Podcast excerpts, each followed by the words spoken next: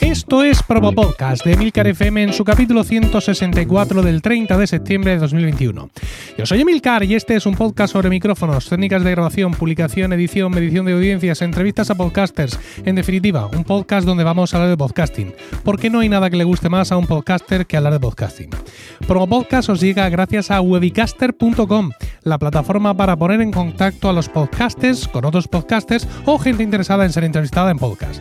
Te puedes registrar de forma gratuita en webicaster.com y comprobar si te es útil para hacer entrevistas y dar a conocer tu podcast. Y si quieres patrocinar un podcast, date de alta también, porque están añadiendo la opción de poder encontrar patrocinadores directamente desde la plataforma. Todo esto en webicaster.com. Bueno, hoy es el Día Internacional del Podcasting y qué mejor forma de celebrarlo que publicando un nuevo capítulo de Promo Podcast. Hoy la parte técnica y la entrevista se van a fusionar en una y voy a hablar de Spreaker y de las posibilidades que ofrece su API, pero para hablar mm, de ello con cierta propiedad, eh, voy a entrevistar a Abel Yécora, compañero de Milcar FM, presentador del podcast Proyecta, que ha estado trasteando y encontrando un montón de cosas chulas que se puede hacer con dicha API. Por cierto, eh, hablando de entrevistas, no sé si os acordáis que hace casi un año, a principios de octubre de 2020, entrevisté en Promo Podcast a Robert Menetray un programador que quería montar una plataforma para encontrar invitados para los podcasts. Bueno, pues ahí tenéis la plataforma, webicaster.com, que ya ha sido creada y está aquí patrocinando este capítulo de Promo Podcast.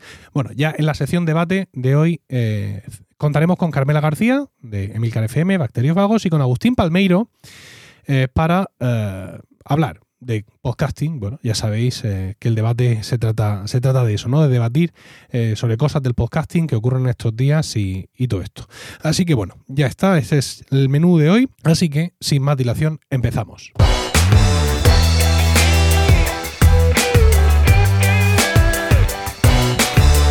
Como expliqué en el anterior eh, programa, en el anterior podcast, el primero de la nueva era, pues eh, esta nueva era, por repetirme, mm, va a dividir el programa en tres partes, ¿no? Una primera parte, digamos, técnica de, método, contando yo cosas, que si este micro, que si este otro. Otra segunda parte con una entrevista a un o una podcaster, como siempre hemos hecho en Promo Podcast. Y una tercera parte con el debate. Bueno, como ya os he dicho, el programa anterior, el de junio, fue el primero de la nueva era y no ha pasado un programa, ya estamos en el segundo, cuando ya voy a alterar esto. Y es que quiero, en este segundo capítulo de la nueva era de Promo Podcast, vamos a fusionar eh, la parte técnica con la de entrevista porque procede. Tengo conmigo, como ya he dicho en, la entradilla de, del podcast, a Abel Yécora, compañero de Milcar FM, presentador del podcast Proyecta. Muy buenas, Abel. Hola, buenas, Emilio. Ya veréis que la presencia de Abel aquí no es eh, de autopromoción, que lo podría ser porque su, su podcast es fantástico, pero no, no, se trata, no se trata de eso. Y es que he traído a Abel para hablar de Spreaker. Spreaker es el hosting en el que Milcar FM desarrolla todas sus, eh, todas sus actividades de podcasting. Yo he hablado mucho de Spreaker durante muchísimo tiempo. Ya sabéis que soy fanboy de Spreaker, soy evangelista de Spreaker, soy el término que queráis ponerme de Spreaker y me parece que es un hosting fantástico. Como mmm, digo muchas veces, es como si durante mucho tiempo nos hubieran leído la mente a todos los que hacemos podcast y hubieran hecho un hosting que lo tiene todo. Pues no sé. Eh, para, para, mí lo fundamental, por ejemplo, es que tienes una cuenta, mmm, una cuenta donde tú pues, pagas más o menos, pero tienes tu cuenta y dentro de tu cuenta tú puedes abrir todos los podcasts que quieras con todos los feeds independientes que quieras. Esto me parece fantástico para desarrollar un proyecto de podcasting que incluya más de un podcast y por supuesto una red de podcast como, como Milcar FM. Tiene unas estadísticas muy muy completas, aunque nos han hecho alguna jugarreta recientemente con parte de la interfaz, pero bueno, siguen siendo eh, fantásticas, eh, con el respaldo de la IAP, porque tienen certificación IAP, con lo cual estamos en el estándar de contar las descargas eh, barra escuchas, si es que eso se puede contar. Y bueno, con una interfaz, insisto, aunque nos han hecho alguna jugarreta hace poco con un tema de ordenación, que bueno, ya lloraré otro día por eso, pero está muy chulo como nos presentan eh, el origen de nuestras escuchas, el origen geográfico y sobre todo lo que más, más, me importa a mí, más me interesa a mí, el origen de los dispositivos, ¿no? Es decir, de, de, con qué dispositivos nos escuchan los oyentes e incluso desde qué aplicación de podcast nos escuchan los oyentes. Creo que es una información fundamental para conocer realmente bien a nuestra, a nuestra audiencia y que además mm, te permite aprender mucho, ¿no? Es decir, hay podcasts como Proyecta, el de Abel, o este podcast, que son podcasts pues, para los muy duros, ¿no? para los muy cafeteros, para los que llevamos tiempo en esto o con unos intereses tecnológicos desmedidos. Entonces tú te vas a las estadísticas de podcast, de escuchas y ves, pues, ves Apple Podcast, ves Overcast, ves eh, Pocket Cast, Podcast Addict, ¿no? las aplicaciones de toda la vida. Si tuviéramos, que no tenemos a lo mejor en, en Emilcar FM, algún podcast más para la población civil, bueno, sí, está lactando, por así decirlo, está colegas, pero bueno, esos son podcasts que también llevan tiempo, ¿no? Pero este tipo de podcast, digamos, de temas más generales, mm, sobre todo los que han nacido hace poco, te vas a las estadísticas y están dominadas por Spotify. Eso está, está clarísimo, ¿no? Es, es una forma, insisto también, el conocer esto, eh, el conocer la aplicación desde la que te escuchan, también de conocer un poco de, tu audiencia y de qué, de qué pie cojean. Em, otra cosa que me ha encantado siempre de Spreaker son sus capacidades para gestionar el feed completamente. O sea, tú puedes, mm, configuras tu programa en Spreaker y luego le dices el feed, mira, con lo mismo que te da. O puedes decir, no, no, ojo, voy a personalizarlo porque yo de esto sé. Y puedes elegir mm, qué, eh, qué, categoría de Apple Podcast quieres meter, qué categoría de Google Podcast. Eh, bueno, un montón de personalizaciones y luego tienen además el Fair Play de permitirte redirigir el feed. Es decir, bueno, me, por motivos desconocidos dejo Spreaker y me voy a, otro, a otra vaina, pues aquí pongo mi podcast para que todos mis suscriptores me sigan allá. Que eso, insisto, es un fair play eh, maravilloso. Eh, en Emilcar FM además tenemos la inmensa suerte de que en el principio de los tiempos, eh, gracias a una promoción que hizo Spreaker con iHeart Radio, Qué curioso, porque ahora iHeart es la propietaria de, de, la empresa matriz de Spreaker, pues me dieron una cuenta super premium por 10 años. Eh, y con lo cual, pues imaginad mi amor por explicar redoblado, ¿no? Porque todo es maravilloso y encima no tengo que pagar. Eh, sin embargo, hace poco estuvieron haciendo algunos cambios en, los planes de precios y en, las categorías y en todo esto, y nos bajaron de nivel. Ya no teníamos la cuenta mm, Super Plus maravillosa, sino una un poquito anterior. ¿Qué significaba eso? Pues podréis pensar, tampoco significaría mucho, ¿no? Porque, bueno, Spreaker, quizá conozcáis que sus planes de precios van en función de cosas que puedes hacer, pero sobre todo de almacenamiento, ¿no? O sea, de cuántas horas puedes tener publicadas. Entonces, pues cualquier cuenta de las más grandes, incluso tratándose de Milcar FM, son más horas de las que a lo mejor nunca vamos a publicar, ¿no? Pero sí tuvimos un problema. Sí tuvimos un problema y es que nosotros teníamos activados los colaboradores en Spreaker. Eso significa que Abel y el resto de compañeros tienen su cuenta de Spreaker y cuando ellos entran, pueden entrar a su podcast en Emilcar FM pueden subir sus capítulos, pueden programarlos, pueden hacer toda esa gestión, con lo cual yo puedo vivir, eh, queridos oyentes. No tengo que estar, no me mandan el MP3 y subirlo yo y perder ahí la vida, la vida en ello. Claro, esto para nosotros es, es vital, como podéis suponerlo, y nos quedamos sin acceso a esto. Insisto, porque en ese reajuste que hicieron de los planes de precios, a nosotros nos degradaron. Eh, claro, yo rápidamente me puse en contacto con nuestro contacto en Spreaker mm, para tener reuniones con él, para ver esto. Mm, bueno, íbamos a ver si se podía solucionar, pero realmente no sabíamos si nos lo iban a solucionar o cuánto tiempo iban a tardar en solucionarlo. ¿no? ¿Qué diréis? Bueno, pues ningún problema. Le das a todos tus compañeros que tantos quieres tu usuario y contraseña y a correr. Sí, pero no se trata de eso. no se trata de eso por una cuestión de seguridad básica, en la que seguramente Abel estará de acuerdo, de acuerdo conmigo, ¿no? Sí, claro. Eh, entonces, ¿eh? dime. Que sí, que sí, claro que estoy de acuerdo contigo. Claro. Entonces, eh, precisamente hablando con todo esto, con, con Abel, mm, comentábamos que, bueno, él ya había visto que hay una API de Spreaker que pues te permite, si sabes, programar algunas cosillas para entrar a Spreaker, digamos, directamente por el costado, sin necesidad de entrar a través de tu web él ya había estado haciendo alguna cosa, de la que ahora hablaremos, y cuando comentamos este problema, Abel dijo algo así como sujétame el bocadillo, y se puso manos a la obra. Y hizo un desarrollo para Emilcar FM que básicamente nos permite, sin necesidad de entrar a Spreaker, eh, subir nuestro podcast, de eh, nuestro capítulo del podcast que sea, el, indicarle cuál es el MP3, que se suba, que se quede no ya publicado, eh, programado con sus notas al programa y cuando termina de publicar, eh, la, aplicación que ha desarrollado Abel te escupe de vuelta eh, el código, el, código corto, ¿no? el short code compatible con, con WordPress para que nosotros luego eso lo peguemos directamente en nuestro blog. Correr esos lagrimones corrieron por mis mejillas en esos momentos, sobre todo cuando además pude comprobar de forma fehaciente que eh, subir el, capítulo a través de, esta aplicación que había desarrollado para nosotros Abel era más rápido que hacerlo en la propia web de Spreaker. No me preguntéis por qué. Entonces, tiene como, una explicación. como todo esto está muy chulo y, estas cosas solo las puedes explicar en promo podcast, le he dicho a Abel, mira, vente y le contamos a la gente eh, lo que has hecho y, cómo funciona esa API y, todas estas cosas, ¿no? Eh, y vamos a empezar, si te parece, aunque ya habías hecho un desarrollo antes de meterte en este, vamos a empezar por este, ¿no? Es decir, mm, por cómo, cuéntanos un poco cómo, cómo han montado esto. No temas ser muy técnico, ¿de acuerdo? Porque aunque yo no me entere, eh, y hmm. algunos de nuestros oyentes no se enteren, pero sí va a haber mucha gente que se entere y luego aparte que, quiero yo que, se luzca, que se vea que aquí hay, hay, material y que, bueno, pues que sí, que muchas veces las cosas son técnicas, pero es que el que algo quiere, pues también algo le cuesta. Cuéntanos un poco cómo, cómo enfrentas, cómo ves tú en esa API, qué listado de instrucciones hay, qué te indica a ti que esto se puede hacer y, y qué camino sigues para desarrollarlo. Bueno, básicamente ahora Ahora, en los tiempos en los que vivimos, digamos que, la gente que hace aplicaciones web eh, ha cogido la costumbre de desarrollar APIs, ya que digamos que todo funciona sobre, sobre un modelo que se creó hace años, que es el modelo, eh, valga la redundancia, eh, controlador vista modelo, ¿vale? El MVC, en el que digamos que la lógica de negocio, lo que está por detrás, la programación de cómo funciona la base de datos y todo eso, es un módulo.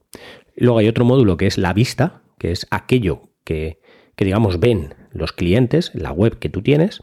Y luego hay un controlador entre medio que lo que hace es las comunicaciones, digamos, entre ambos sitios, entre lo que ve el cliente y entre la, parte trasera. De tal manera que eh, al desarrollarlo de esa manera desacoplada, las aplicaciones permiten que puedas desarrollar aplicaciones de vista mucho más fácil sin tener ni idea de qué es lo que hay por detrás.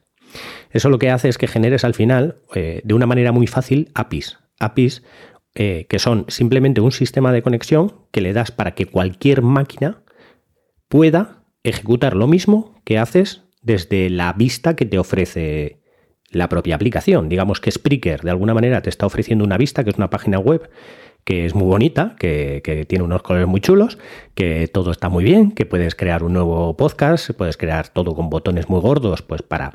Pero que vamos, que la operativa día a día de cada cliente, o sea, digamos, de los podcasters, requiere de muchos clics porque tienes que entrar a tu podcast, tienes que ir al capítulo, subir el capítulo, luego tienes 300 campos donde tienes que rellenar, aunque solo utilices tres. Tienes un montón de cosas que eso es la vista. ¿Qué pasa? Que es como han tenido que desarrollar una API para generar la parte del front page, esa API la ponen pública para que tú, como cliente, puedas utilizarla para hacer tus aplicaciones. Imaginémonos que tú, eh, Emilio, como sabes, pues ¿cuántos podcasts tienes ahora en la red?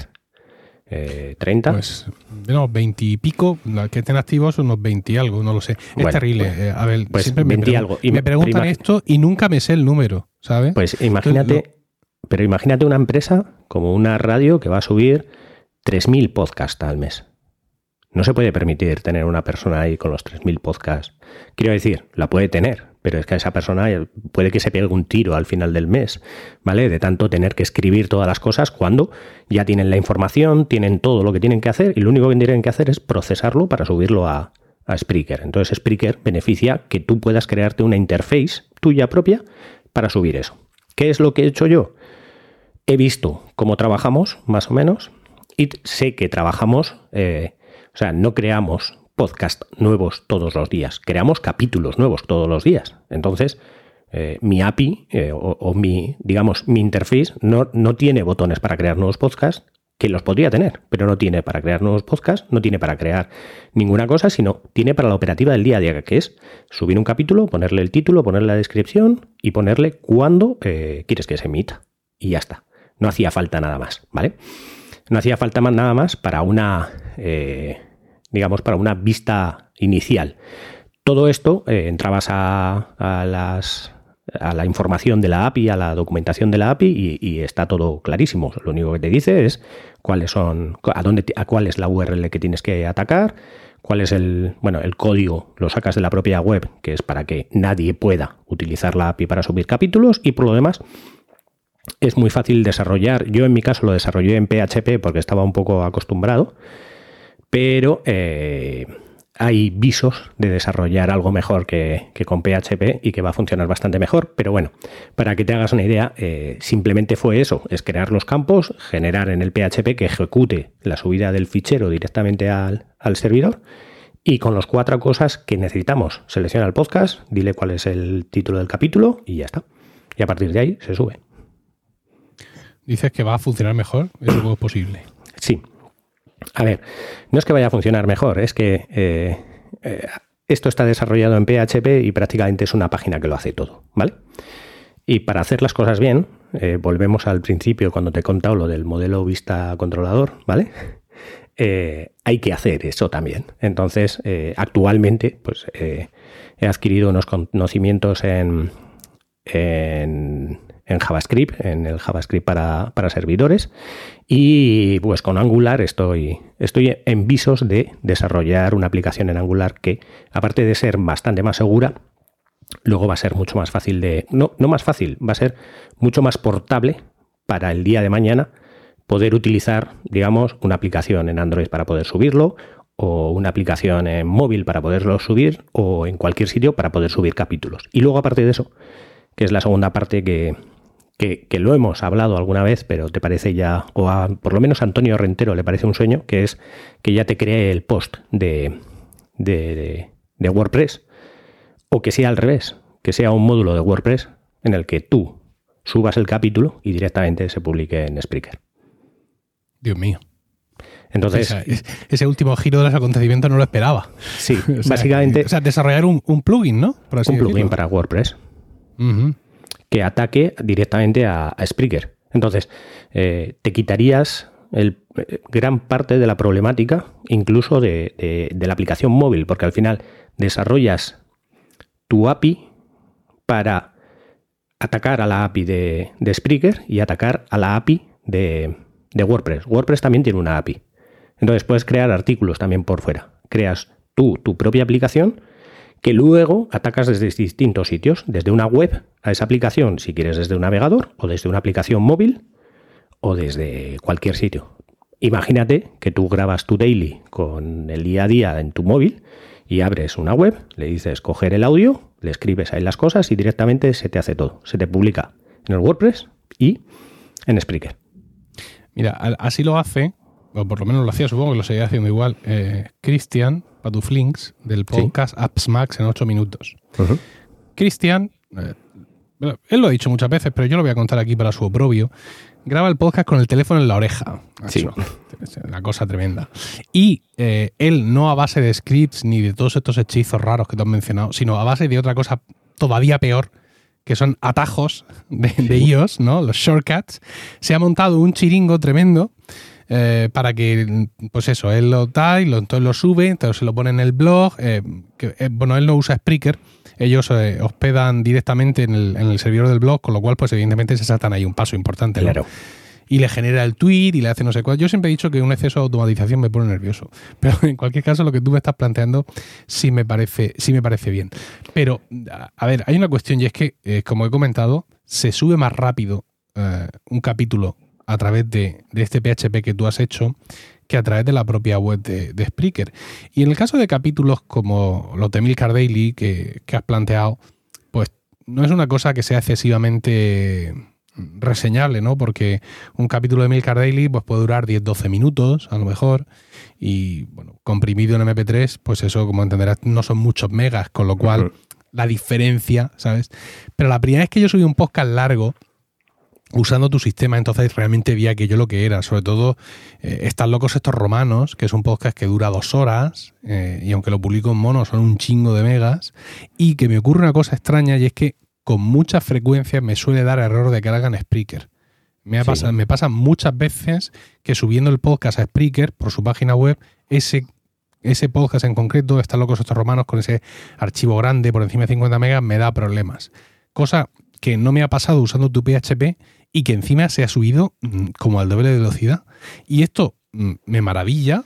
Podría pensar qué bueno eres, Abel, ¿no? Haciendo PHP de ese que tú haces. Pero es que además tú me contaste en su momento, no sé si seguirá la cosa así, que el MP3 no se sube al servidor de Spreaker, sino que se sube primero a nuestro servidor y de ahí al de Spreaker. Y aún así lo hace mucho más rápido. Sí. Esto, mm, ¿qué, brujería es esta? Bueno, la primera brujería es que PHP lo que hace es recoger el audio que tú le subes y luego ejecuta el comando de mandárselo a Spreaker. Entonces, cuando tú lo subes realmente a, a Spreaker directamente, tú estás haciendo lo mismo pero no en tu servidor, sino en el servidor de la vista de Spreaker. O sea, no se lo subes a la lógica de negocio, a la parte de detrás del Spreaker, sino se lo subes al, frontal, a la parte del PHP que se te está ejecutando o el, o el, sistema que se esté ejecutando. Si ese sistema tiene alguna variable cortada de no subir a, max, a más velocidad de X, para, porque piensa que ahí van a subir los, los podcasts igual de, cientos de miles de personas a la vez. Puede colapsar el servidor en ese sentido, ¿vale? Pero la API va directamente al controlador que va directamente a, la parte trasera. Entonces, eh, ahí hay menos límites en ese sentido, ¿vale? Digamos que nos saltamos los límites que pueda tener la web de Spreaker hacia los clientes que para gente que suba capítulos pequeños, pues esos límites mm, eh, son límites absurdos. Quiero decir, que te cueste subir un capítulo 20 eh, segundos en lugar de uno, eso le va a dar igual a cualquier podcaster. Pero aquel que va a subir cientos de miles de capítulos eh, necesita que vaya rápido. Entonces, la parte de la API suele ir un poco más rápido. Y sí, el, servidor, digamos, tú lo subes a tu servidor de web, o sea, tu servidor web al servidor donde está alojado eh, nuestra aplicación y una vez desde ahí lo envía. También hay que decir que muchas veces las velocidades entre servidores y los CPDs contra CPDs suele ir bastante, bastante más priorizada. Muy bien, y bueno, eh, como tú has comentado, tú has cogido solo las partes que te, que te interesan, ¿no? Es decir, el desarrollo que has hecho, pues es un poco como tú dices la forma que nosotros trabajamos. El título del capítulo, el, texto, que además hay que recordar que Spreaker desgraciadamente no soporta HTML, o sea, todo el texto que tú pongas en las notas del programa de Spreaker es texto plano, con lo cual pues ahí también te habrás ahorrado una complicación. Eh, luego, eh, seleccionar eh, la hora y el día y hora de publicación, que eso para nosotros es muy importante porque en Emilcar FM programamos todos los capítulos, ¿no? Raro es el que se publica recién grabado y ya está, y ahí se tira, ¿no? Porque nos gusta publicaros por la mañana, ahora bien temprana, para que antes de salir de casa los tengáis, los tengáis listos. Y, luego el campo donde subir el MP3. Y luego nos devuelve, nos devuelve ese shortcode mm, compatible con el, con el plugin de Spreaker que ya tienen para WordPress, que es un plugin simplemente para que nosotros veamos en la web el reproductor web de, de Spreaker. Pero claro, mm, eh, como tú decías, me, ahorro botones, me quito cosas de medio. Cuando haces esto a través de la página web de Spreaker, tú has subido ya tu podcast, lo has publicado y dices tú, venga, ahora quiero el código del reproductor, que puede ser un shortcode para WordPress o un JavaScript o no sé qué vainas, hay dos o tres posibilidades. Pero tienes un montón de opciones para configurar. Lo quiero en blanco, lo quiero en negro, que salga el logo, que no salga, que salga a descargar, que salga mm, comentarios, todo ese tipo de historias también está ahí granular, entiendo, para ti, para, para la API, o tú o has hecho una ingeniería inversa y el código que ya sabes que genera simplemente le pones el ID del capítulo. Correcto. Es simplemente el código que devuelve y le pones el ID conoces del ya más. Claro, eh, he, visto otros códigos y básicamente el shortcode lo que hace, o sea, lo que hace es decir a dónde tiene, o sea, eh, que tiene que hablar con Spreaker y luego lo que tienes, ¿qué quieres que muestre? Tú le haces el shortcode, lo que hace es la llamada a Spreaker y le dice, muéstrame todo esto. Si tú el shortcode lo editas y le dices, quiero que tenga o sea, yo podría hacer que ese mismo texto que sale, que solo se modifica una de las cosas, que es el ID del capítulo, le puedo poner unos checkbox debajo con cada una de las cosas y según vayas clicando o desclicando en ese checkbox, lo añade al shortcode o lo quita del shortcode.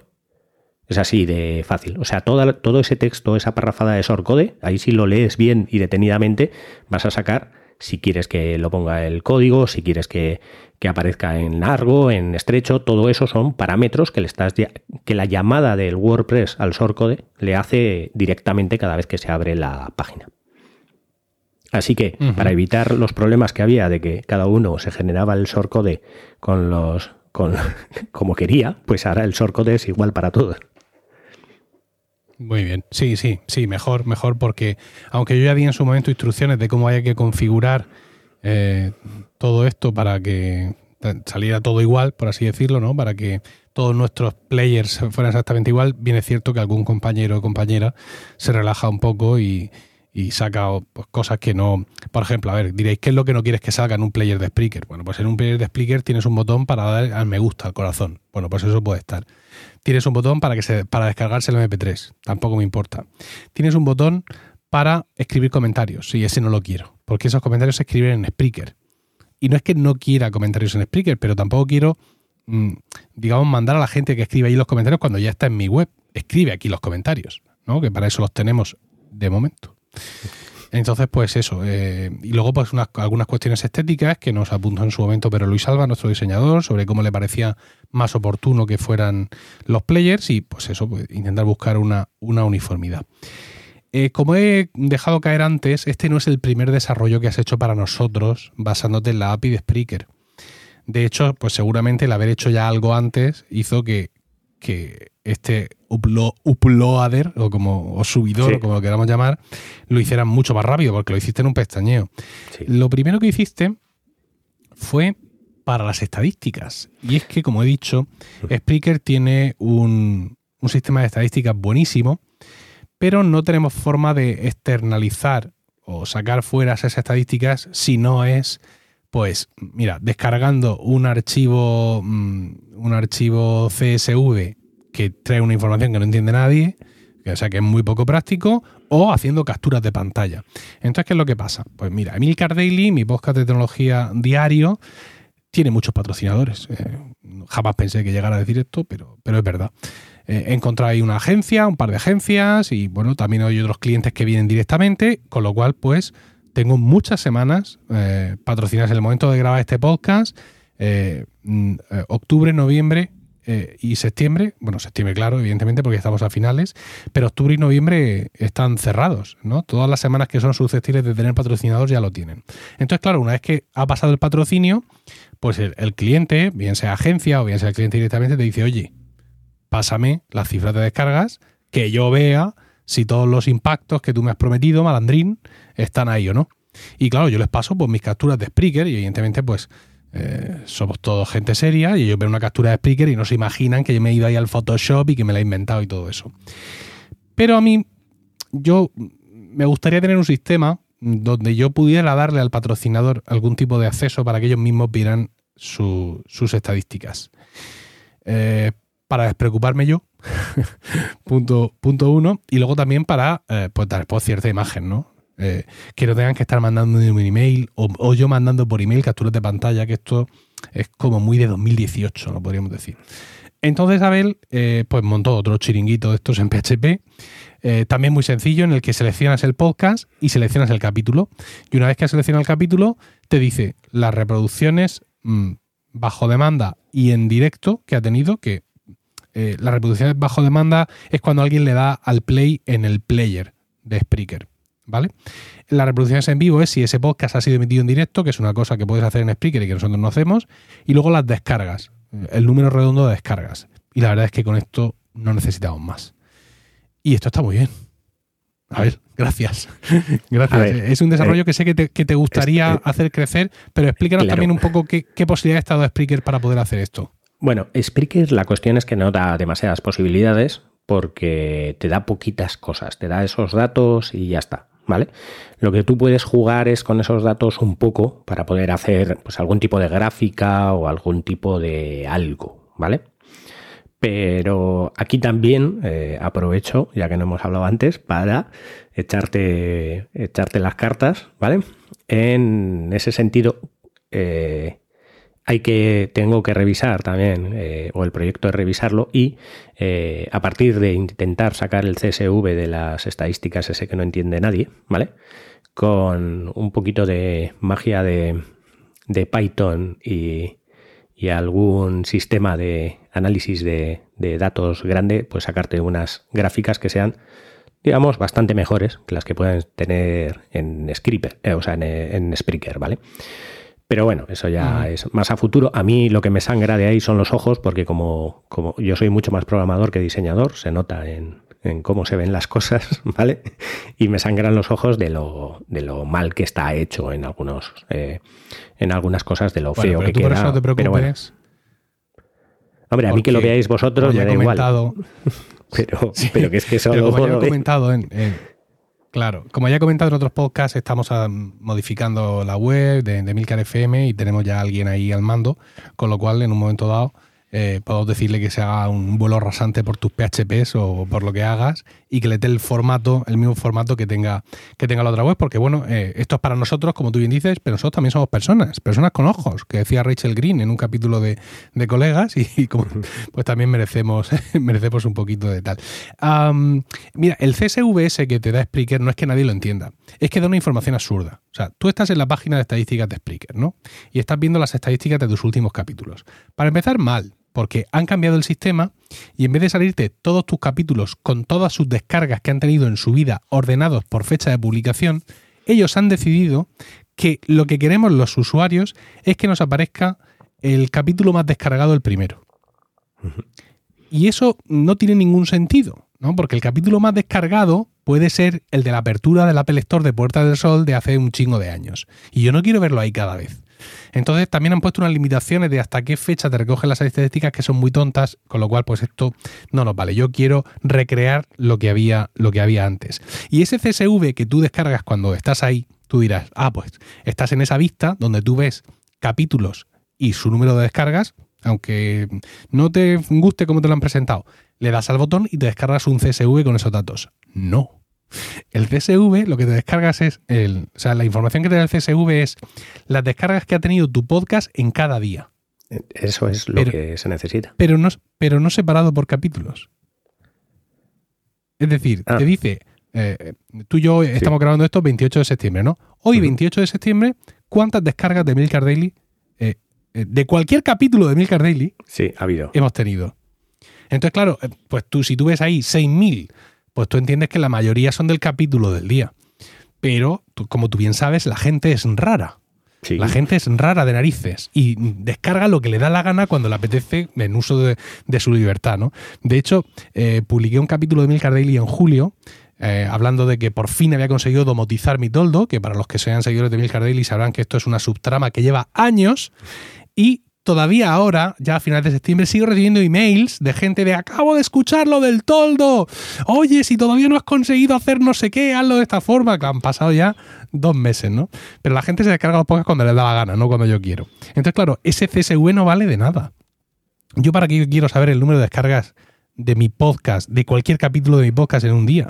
Seguro ¿Eso a quién le puede interesar en este mundo, Abel? No, pero se puede seguro que se puede sacar de alguna manera lo que yo necesito saber, capítulo por día. Lo que me sorprende, perdona, es que ellos pudiendo elegir desde donde están, desde la parte de atrás, elijan para darte un CSV ese dato de mierda. Discúlpame que me exprese así, porque es que no sé ese dato para qué vale. Eso es porque el, al programador le dijeron, tú haz que se descarguen los CSV y dijo, esto que es lo fácil, lo pongo así y ya está.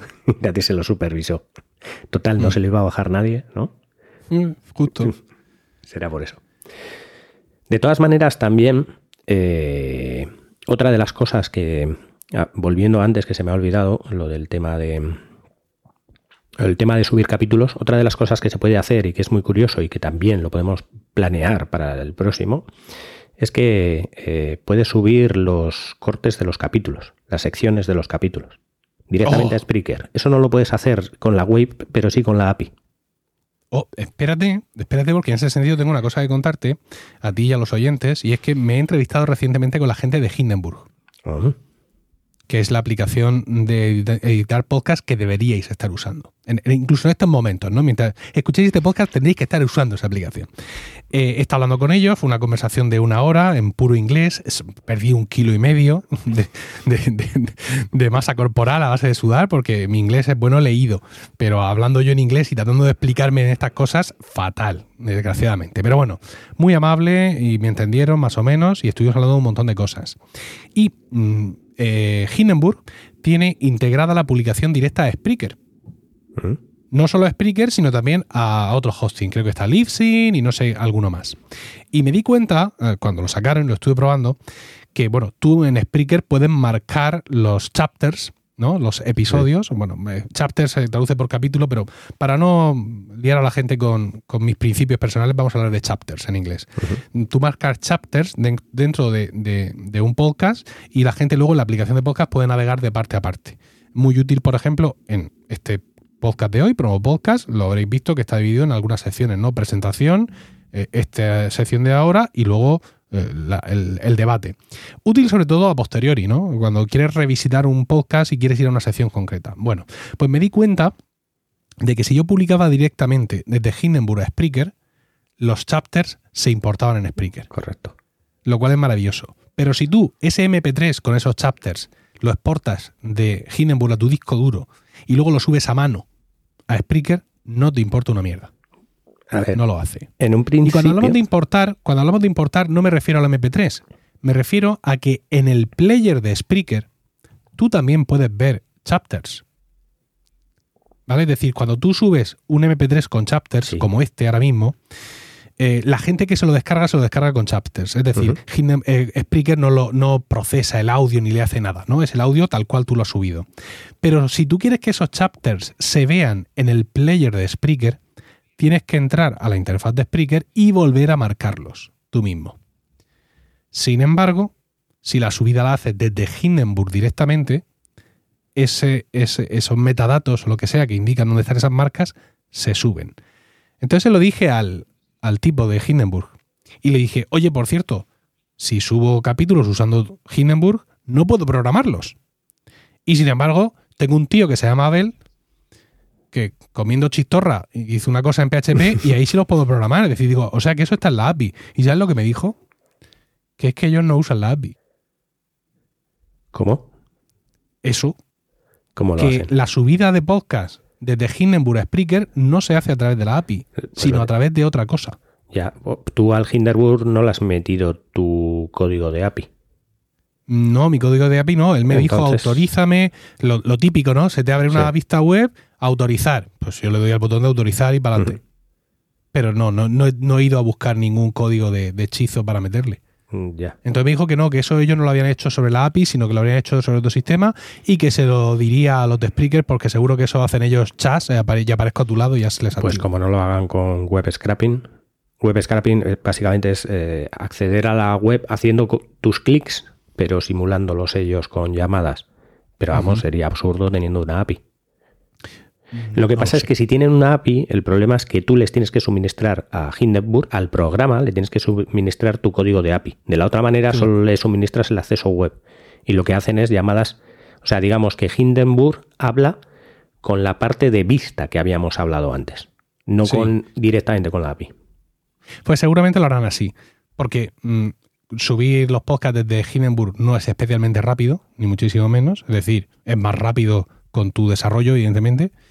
Y luego, aparte, a mí no me han pedido ningún código API. Además, tú piensas en el usuario medio, ¿no? Incluso alguien que use Hindenburg, que ya es alguien más o menos avanzado, vete a tu panel, vete a la parte de desarrollo, activa no sé qué. Eso es, eso es horrible. Mira, eso pasa con, con Stripe, en la plataforma de pagos eh, evidentemente el sistema que tiene para vincularse con todo es a través de, todo ese tipo de historias. Y, claro, al final las instrucciones son medio complejas y es un poco un rollo, pero bueno, también hay que entender que, igual que te he dicho al principio, habla técnicamente sin, sin miedo, porque es que hay cosas que, que son técnicas, ¿no? Para decir, no, le damos un botón y se sube, pues para eso no te invito, eso ya lo digo yo. Entonces me llamó mucho la atención esta gente de Hindenburg cuando les dije que no se podía programar. Y dice, ah, pues lo diría a ellos porque seguramente hacen cualquier cosa y ya se queda activado directamente. No sé, tengo que probarlo. Pero claro, como yo ya solo uso tu, PHP, ya el resto del mundo no sé, no sé cómo vive. Eh, este tema de las estadísticas, hablamos en su momento que, claro, eh, el tema está en que yo le doy la URL de estas estadísticas nuestras al, a quien sea y el, el patrocinador puede ver las estadísticas de los capítulos que él ha patrocinado, de todos los capítulos, de todos los podcasts y de, todo, ha habido y por haber. Y hablaste en su momento de, poder pensar en la posibilidad de restringir el acceso eh, para que un patrocinador dado solo pueda ver las estadísticas de los capítulos concretos que ha patrocinado. ¿esto lo harías tú mm, eh, a través de múltiples hechizos en diversas disciplinas de programación? ¿O esto, la API te ofrece algún atajo también para llegar a este, a este unicornio? No, eh, no, la API no ofrece nada ahí, pero la idea era también integrarlo con el WordPress, tú hacer un registro para patrocinadores en WordPress, de tal manera que de alguna manera cuando tú em, seleccionas qué eh, patrocinador patrocina qué capítulo, eso directamente va a que luego el patrocinador, cuando accede, ve todos los capítulos que ha patrocinado y todas las, eh, las, descargas que ha tenido cada uno de los capítulos que ha patrocinado, sin tener que ir a seleccionar capítulo por capítulo de él, ¿vale? Puede ver los suyos y puede ver los de los demás, aquel patrocinador que entre a la web de estadísticas. Pero de la otra manera solo iba a poder ver los eh, suyos, los que ha patrocinado él. Que no sé si es mejor o peor, porque en algunos casos te puede beneficiar que se vean cuáles son las estadísticas de, o sea, que un patrocinador vea las estadísticas de otros capítulos para poder decidirse. No sé, es que, mm, claro, hay tantos datos en, todo esto. Mm, ahí, entraríamos también en el tema de los contenidos, ¿no? Y la, influencia que los patrocinadores pueden tener en un momento dado los contenidos. Como puedes suponer, tengo mm, literalmente cola de patrocinadores para la semana del Black Friday. Porque es una semana donde sabemos que la gente está. Pero esa, no la tienes, esa no la tienes reservada. sí, sí, claro, la tengo reservada siempre a magníficos, eh, pero siempre alguien me pregunta. Entonces yo siempre voy primero a ellos, ellos me confirman que sí, pero por ejemplo este año, aparte de magníficos, he tenido otros tres patrocinadores interesados en esa semana. Y uno de ellos se ha cogido la semana anterior, ¿no? Porque, insisto, eh, en esas fechas a la gente le hace falta poco anís para regoldar. Eh, entonces, claro, mm, también pueden ver que, imagínate que he hablado de un capítulo de, de Unida Batchet, ¿no? O de GTD, y entonces pueden ver que ese capítulo ha tenido pocas descargas, ¿no? Tú imagínate, y de pronto llega, me contrata, imagínate una agencia, me contrata un patrocinio y dice, oye, pero esta semana no les de GTD. ¿Sabes? Que veo, que he visto que cada vez que hablas de GTD, pues hay menos escuchas o lo que sea. Entonces yo pienso que, que acceso, ah, digo GTD, no es que las pruebas de GTD mil tengan menos escuchas, pero sí sé que los de Nintendo, por ejemplo, sí tenían bastante menos escuchas y ya no hablo de Nintendo. a mí no me interesa, y a los oyentes tampoco, pues entonces ¿para qué? Mm. Entonces, pues por eso yo pienso que mm, si llegáramos a hacer esto, pues sí, habría que darles el acceso a los podcasts que ellos han patrocinado y ya está. Sí, y además es que, mm, que ellos de alguna manera tengan de una manera fácil el acceder a una web donde vean todo el listado de los que han patrocinado, eh, queda como más serio, más como aquí tienes el informe de lo tuyo, ¿sabes? Es como te lo hemos preparado para ti.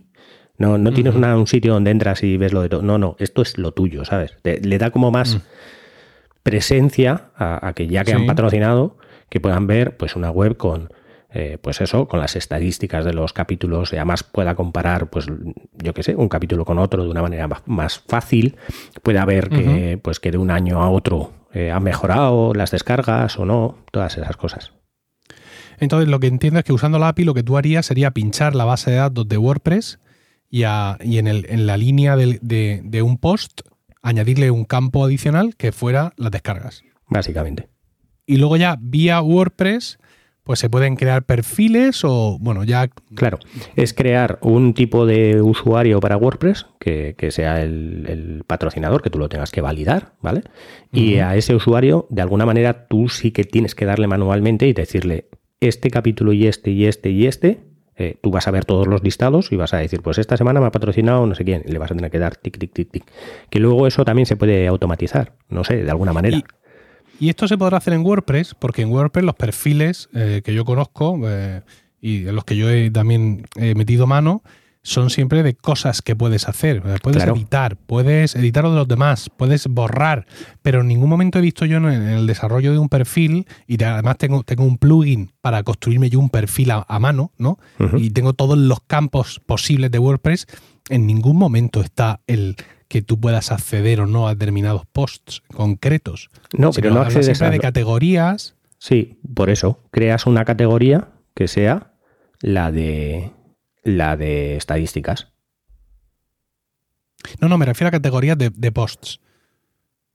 ¿sabes? Es decir, que, que yo, mm, eh, Sí, bueno. puedo poner, o sea, ¿Quién- usando, va a por ejemplo, Claro. usando, perdona, Restic Content Pro, que es el, el plugin que uso para Weekly, yo puedo poner que el usuario, en este caso el usuario que se ha suscrito a Weekly, tiene acceso a la categoría de posts de Weekly. Pero no le puedo decir, salvo por el plugin, que tenga acceso a un post sí y a otro no. No, Bueno, no sé, pero esto desde luego no es para resolver lo tuyo aquí, ¿no? Algo, algo se podrá, sí. Algo se podrá hacer. Muy bien, pues eh, Abel, muchas, muchas gracias. Creo que, que la API se puede explotar eh, de estas dos vías, ¿no? ¿No? Por un lado, el, el mejorar nuestras herramientas de subida y por otro lado, eh, lo que recibimos a cambio, que son descargas, intentar tuneárnoslo bien. No sé si la API ofrece más cosas que, que creas que son interesantes. Todo lo que puedas hacer vía web es lo que te deja hacer la API. Lo bueno de la API en este sentido es que, y, y la aceleración para subir los capítulos, o sea, la, la aceleración de crear el plugin o digamos el- la aplicación para subir los capítulos era porque, por eso, porque tú ibas a acabar no durmiendo teniendo que subir todos los capítulos de la red. Entonces fue una cosa que se hizo ahí rápido, aunque al final pues se resolvió de otra manera, pero... eh, pero básicamente la API te deja, pues eso, interactuar con, con Spreaker. Interactuar con Spreaker como interactúas con cualquier otro servicio web que tenga una API. Eh, eh, Si la web te deja subir capítulos, pues la API te va a dejar subir capítulos. Si la web te deja crear podcast, te va a dejar crear podcast. O sea, todo lo que puedes hacer tú en la web, lo puedes hacer con la API. Pero bueno, hay cosas que como lo haces solo una vez, no te merece la pena desarrollar una aplicación para Claro. ello. Y una última cosa, ¿estos desarrollos que has hecho son exportables? Es decir, eh, aquellos podcasters que nos estén escuchando y que tengan sus podcasts en Spreaker, mm, puedes eh, replicar para ellos en un módico precio, evidentemente, que ya negociaremos, que ya negociarás.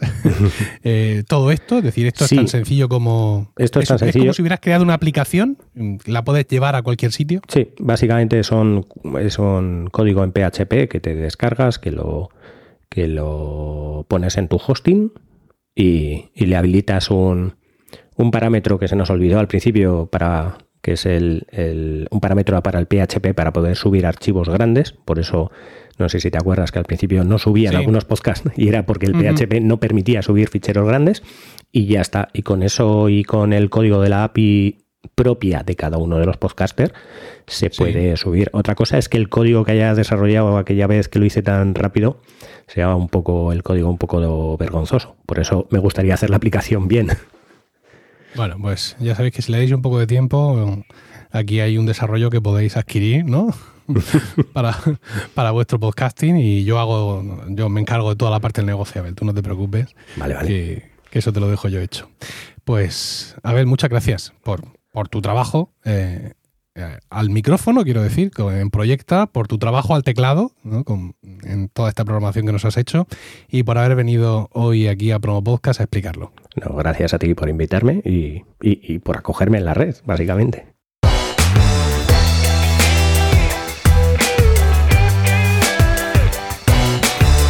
Bueno, como ya he comentado en la introducción para el debate de hoy, cuento con Carmela García, compañera de Milcar FM, presentadora de Bacteriófagos. Muy buenas, Carmela.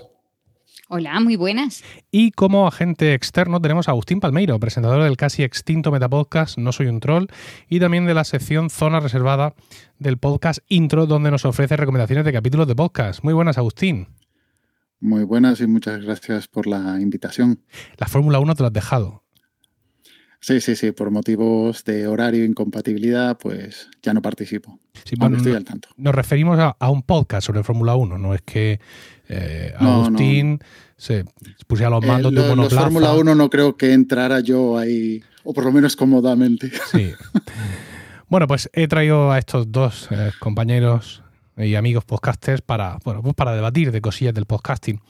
Eh, hay una noticia que quería comentar con vosotros y es que el, el 10 de julio salió, así como no, gran novedad, que Google Podcast nos va a permitir fijar el feed mm, de nuestro podcast, eh, lo cual pues, puede resultar extraño, ¿no? Como que fijar el feed de nuestro podcast. Y es que tú te das de alta en Google Podcast, le pones tu feed y pues de forma inopinada, a, lo mismo a la semana o a las dos semanas o a los meses o a las horas, te llega un email donde dice Google Podcast, hemos encontrado un feed que aquí eh, nosotros, los que estamos aquí, los, colegas en la oficina, pensamos que representa mejor a tu podcast que el feed que tú nos has dado. Así que te lo vamos a cambiar. Entonces tú, no, no, no, no. Entonces tú entras, vuelves a cambiar el feed, pones el feed tuyo auténtico, piensas que ya todo está bien y pues no, no está todo bien. La cosa vuelve a repetirse hasta que, no sé, hasta que el algoritmo eh, lo, lo considera, ¿no? Con lo cual es curioso porque esto lo hacen incluso partiendo del feed que yo he dado como yo he dicho, bueno, el catálogo de Apple Podcast, como el de muchas aplicaciones de podcast, se nutre, pues, o del de Apple Podcast, o de lo que pillan las arañas de Google por ahí por la red, en fin, ya ves tú, Google no necesita mucha ayuda, ¿no? Para crear un catálogo. Pero cuando entro yo y te digo, este es mi feed, no me busques alternativas mejores. Eh, estaréis pensando, ¿cómo que alternativas mejores? Sí, por ejemplo, los feeds de Emilcar FM son de FeedPress y además están redireccionados a nuestro dominio, es decir, feeds.emilcar.fm barra promopodcast. Creo que es el, feed de, este podcast. Pero su feed original no es ese. Su feed original es el de Spreaker, que es donde tenemos el, el hospedaje. Entonces hay algún momento en que la buena gente de Google piensa, pues que eso está mejor. ¿No? Y me casca el de Spreaker. Que no tengo ningún problema, que al final va todo al mismo MP3, pero yo quiero que pasen por el filtro de la redirección mía, pues por si acaso una guerra nuclear o cualquier tipo de, historia. Si es que, no sé, los, a lo mejor los viejos podcasters estamos eh, muy obsesionados con controlar todo, ¿no? la presencia de nuestro podcast en cada una de las aplicaciones, nos creamos una cuenta en cada una de las aplicaciones que tengan catálogo propio para entrar ahí nosotros y poner nuestro email y gestionarlo todo.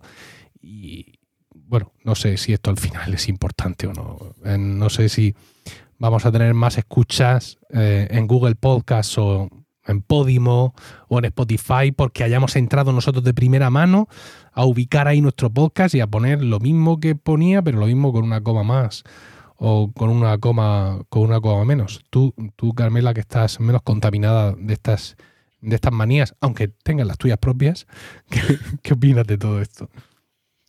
A ver, es que a mí todo esto siempre me, ha sonado a chino con todos esos mails de Google aleatorios cada cierto tiempo que acaban terminando en que yo te pregunte a ti, me ha llegado este mail, ¿qué hago con esto? Porque, porque no sé ni siquiera de qué está hablando. Entonces yo veo un poco esa situación de que quizás sí es cierto que estáis un poco obsesionados de más, que es algo que a la gente que hemos llegado más tarde no nos afecta tanto porque a mí es que yo ni siquiera me habría planteado el tener que ir a otra plataforma y registrarlo de otra forma, porque bueno, ya, ya tenemos un feed y ya todo se apañará a llegar a, a ese feed final. Claro, que sea el propio, que sea el de Spreaker. No creo que sea algo que a mí después me vaya a repercutir tanto en el número de personas que, que nos están escuchando realmente. Pero por otra parte, mi, yo obsesionada con controlar todo me dice que deberíamos ser capaces de controlar nosotros qué es lo que ponemos ahí y que Google no lo esté cambiando y que no estemos eso cada, no sé, tres meses con un nuevo mail de te lo voy a cambiar, tienes que hacer algo. Si, si quieres mantenerlo como lo tienes o, volver a lo previo porque, porque ya lo hemos hecho para cuando tú te des cuenta. Sí. Pues para, para que veas el, el alcance de la maldad de Google, tú no tendrías que recibir ninguno de esos emails. Porque, porque tu dirección de correo electrónico no está en el feed. Está la de la red de podcast, la de Milcar FM, con lo cual no sé mediante qué conexiones maléficas. Eh, Pero Google me ha encontrado. Google descubre, Sí, descubre pues, que, eres tú y dice, no, voy a, voy a, escribirle a ella que este es un antipático y un viejo. Y lo mismo con ella, negocio mejor. Agustín, tú que llevas más tiempo en esto mm, como actor y, observador de, de esta historia, ¿Estás conmigo en que hay que meternos hasta la cocina de cada sitio o tú eres como Carmela que piensa que Dios proveerá? Eh, dice Carmela que los que llevamos mucho tiempo, que estamos obsesionados. No, mm, quien me encuentre o como me encuentre o como me escuche, mm, es que me da igual, los datos no los miro. Entiendo que vosotros queráis, o vosotros los que estáis pendientes de las audiencias, queráis controlar un poco o llevarlos a a, vuestro feed principal para tener todas las escuchas ahí, todas contabilizadas y tener el número bonito. Pero es que mm, a mí realmente no me interesa. No entiendo el por qué Google hace eso. Entiendo que es por evitar, porque sea más rápida la respuesta, no lo sé. Eh, evitarse ese, ese salto de, de, FeedPress al, feed de, de Spreaker. no sé el cambio. Pero bueno, también Spotify eh, tiene su. Si tienes el podcast en Spotify, se supone que ellos eh, realojan el podcast, es decir, tampoco utilizan el feed principal. Eh, Podimo entiendo que con los podcasts de ellos mm, harán tanto, tanto parecido.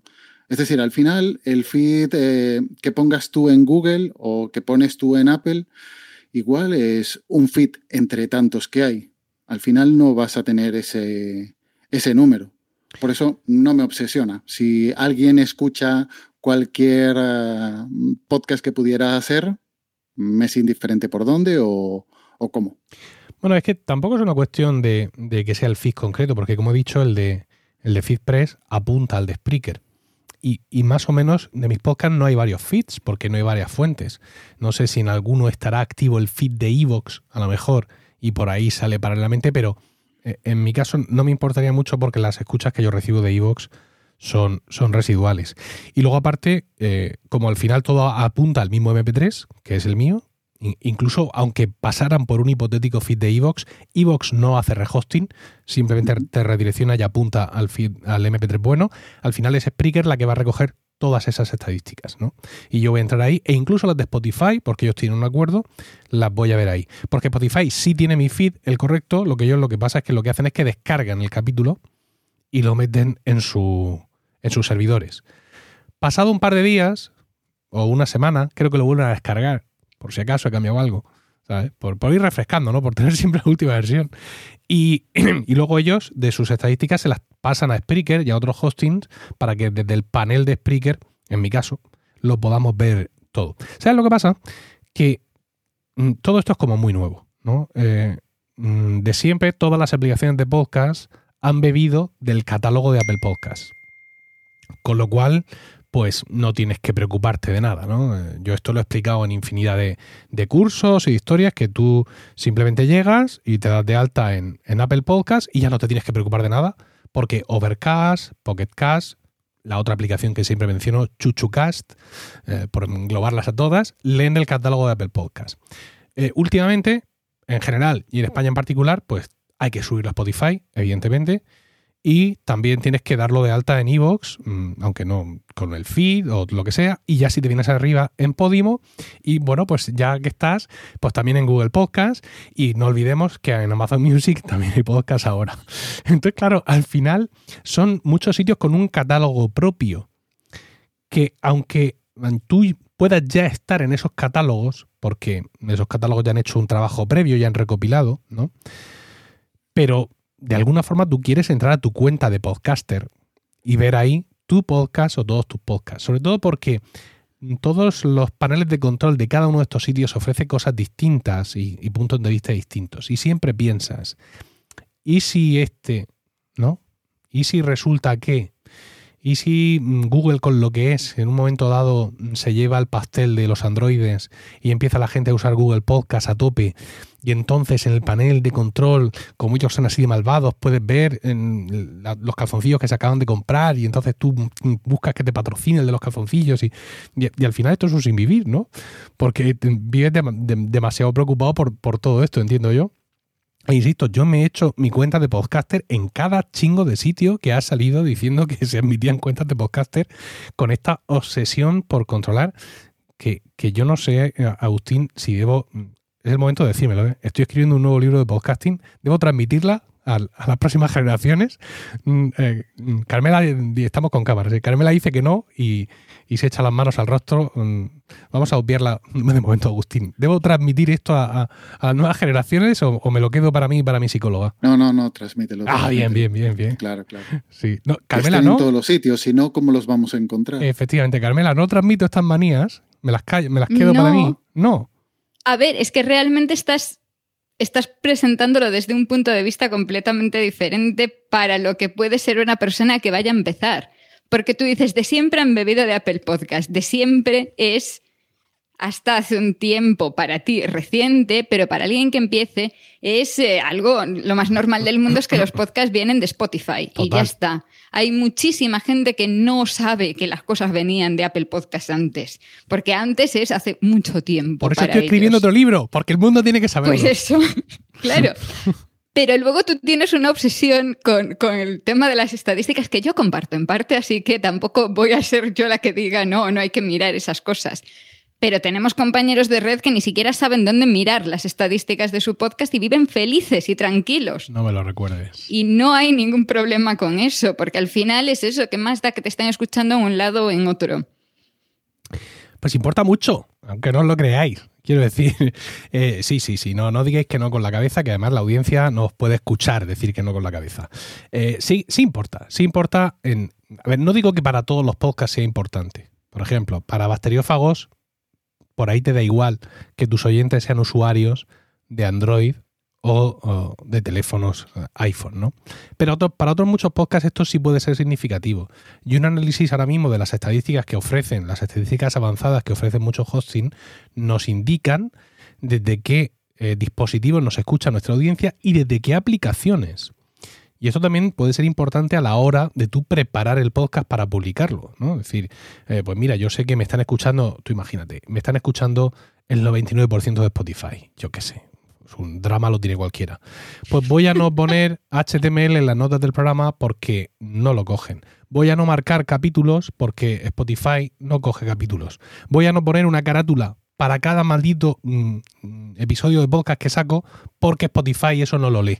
¿no? Te, puede ahorrar disgustos, te puede ahorrar historias y a lo mejor en, un momento dado puedes hacer algo distinto que sí recojan ese tipo de...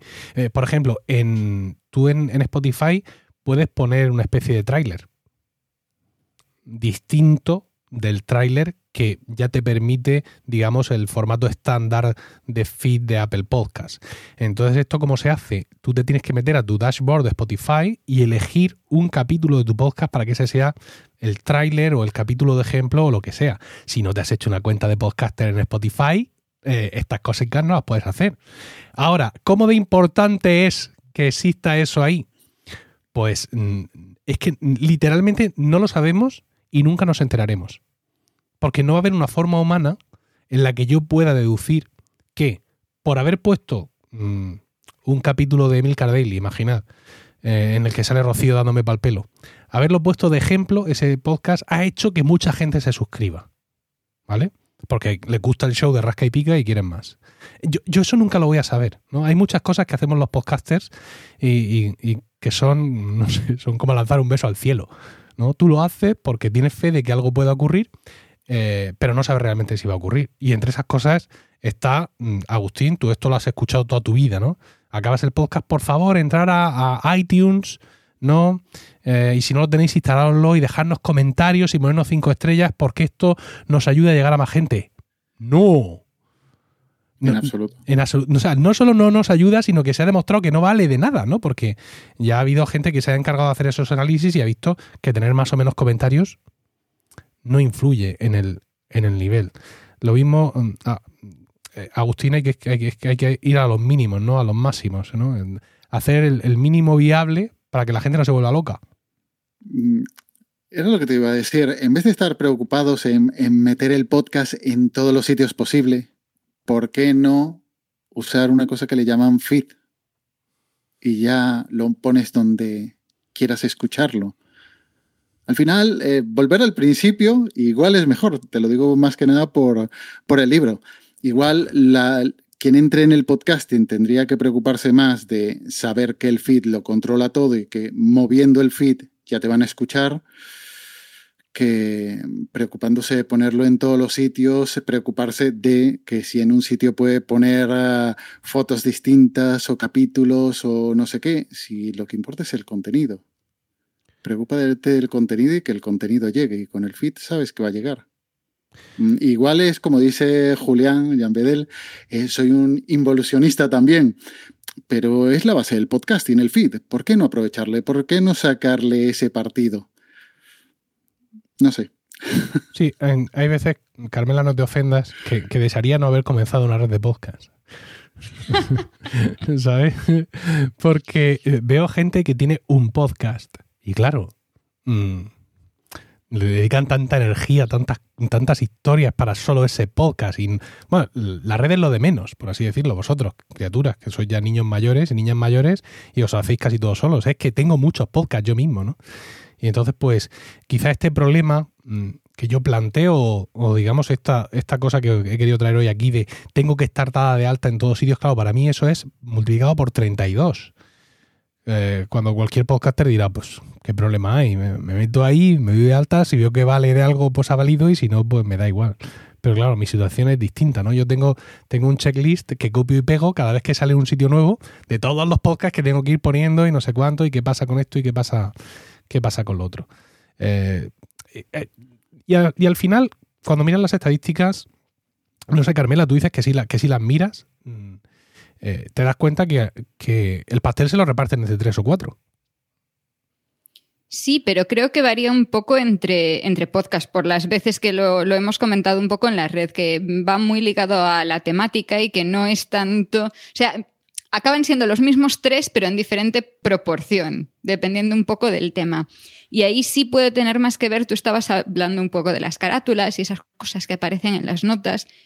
Quizá lo que deberíamos es centrarnos más en las cosas que realmente se utilizan y dependiendo del podcast, pues orientarlo más. Yo sé que, por ejemplo, que en tu caso tiene mucho sentido esa imagen, pues que puede ser más llamativa para aquellos que te escuchan desde un coche, donde pueden ver esa imagen en, grande.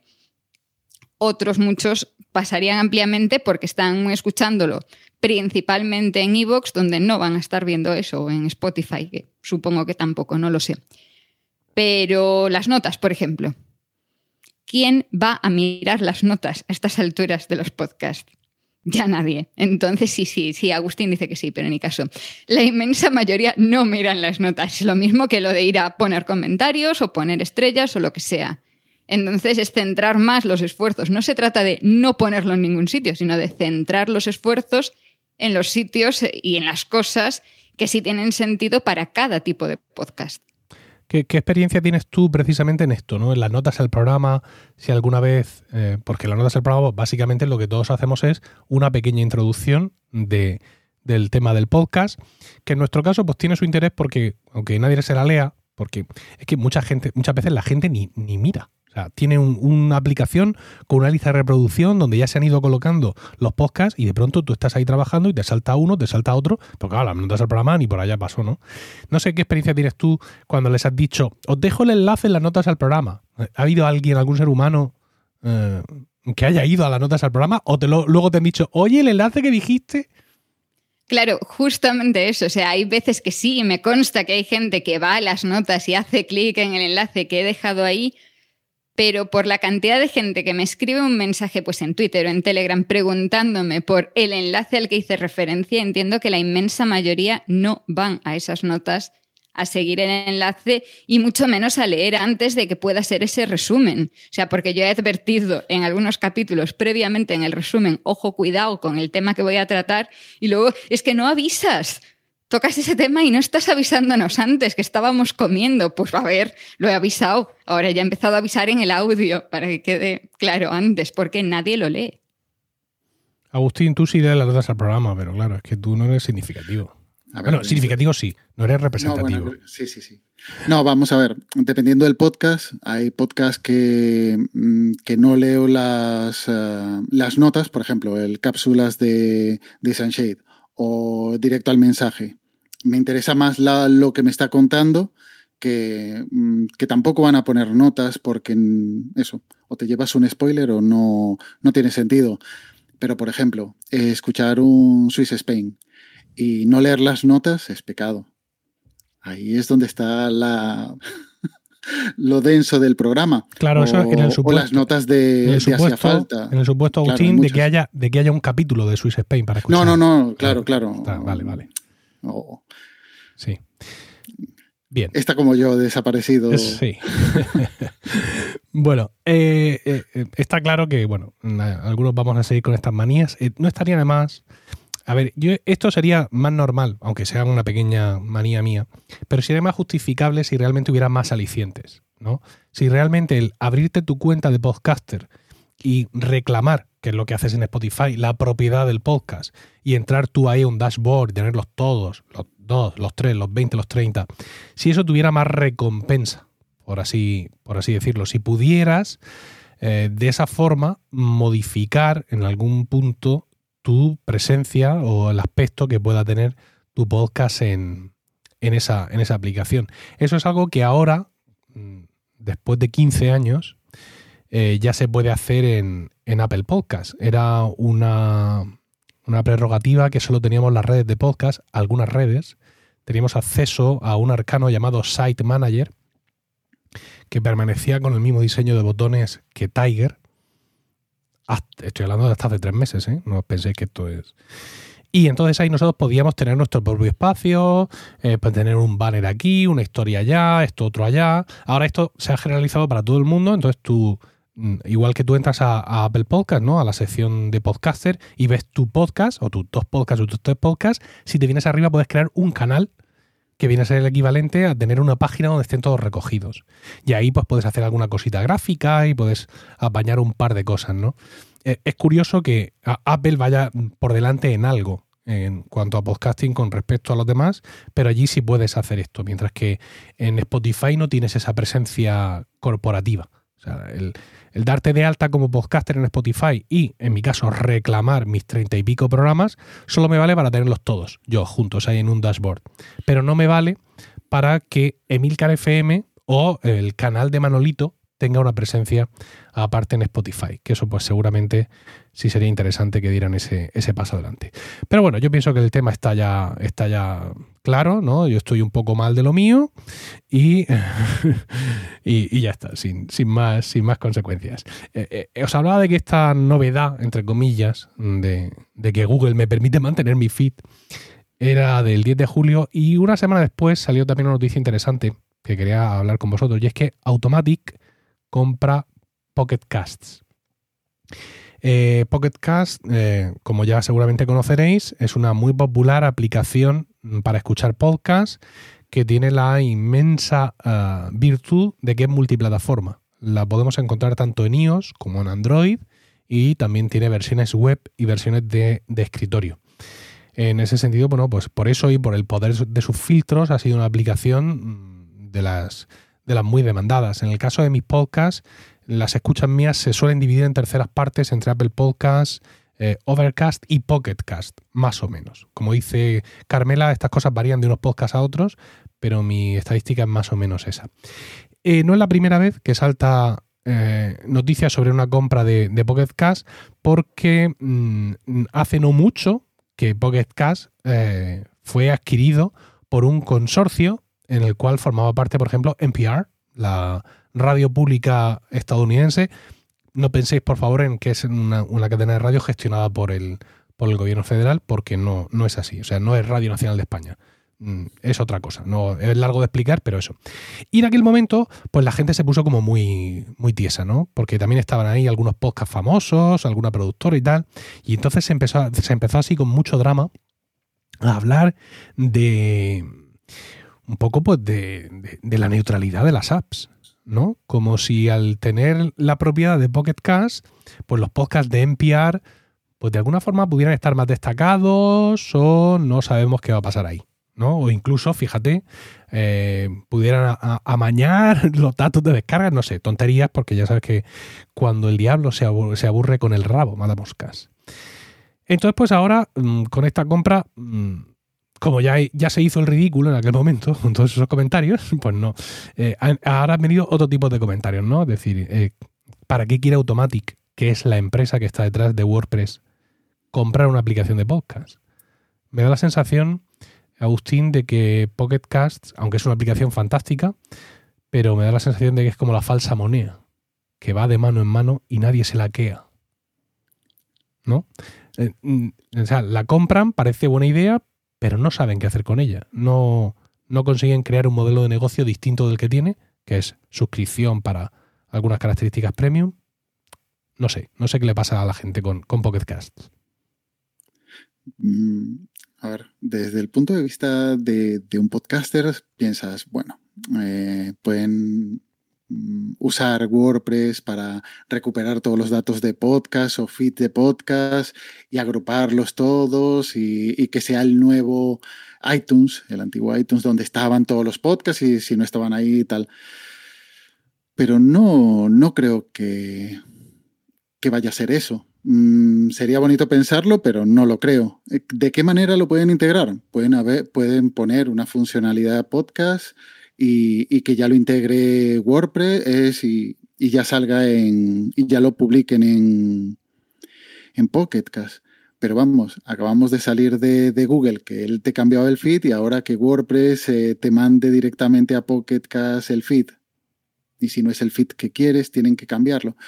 Mm, yo le veo ahí fallos. Eh, yo más bien pienso que Automatic, con las últimas compras, esta de, la aplicación esta de móvil, Day One, el diario este, eh, luego compró otra aplicación, no recuerdo, pero son como compras random que igual sí que tiene, pueden agruparlas todas, pero no le veo mucho sentido.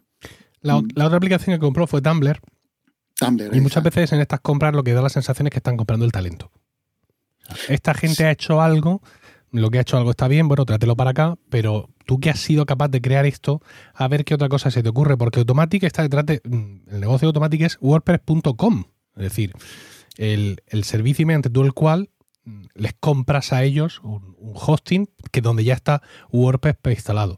Tener un blog en WordPress.com no es lo mismo que tener un WordPress instalado tú en tu servidor. Es decir, tu capacidad de control es mucho menor. No te puedes instalar ni muchísimo menos todos los plugins que existen ahí. Y uno de los que no te puedes instalar, por ejemplo, es PowerPress que es el, plugin de podcasting por excelencia.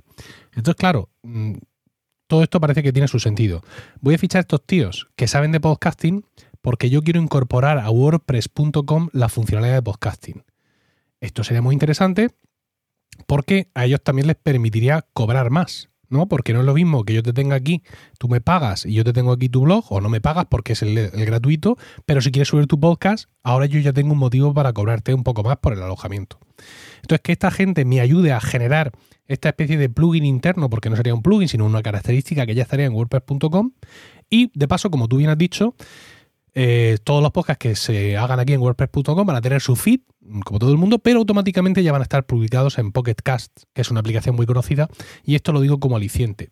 Pero mi negocio no es que la gente crea o que sepan que por publicar su podcast en WordPress.com van a salir en Pocket Cast, porque eso puede hacer cualquiera. Lo mío es que el de Pocket Cast me enseña a mí cómo funciona todo esto, ¿no? Para yo poder integrarlo eh, correctamente. Porque es que Pocket Cast es de estos sitios que tiene su propio catálogo. Ellos, hubo un momento, esto fue muy gracioso, que dijeron así como con mucho drama que abandonaban el Apple Podcast como fuente de, de podcast. Y que a partir de ahora tú tenías una página web donde allí tú ibas a subir el feed a mano y no sé qué, no sé cuántas. Pero alguien se ve que por ahí dijo, ¿qué estás diciendo, gilipollas? Porque este sitio para subir tu podcast nunca estuvo bien publicitado ni muy bien tal.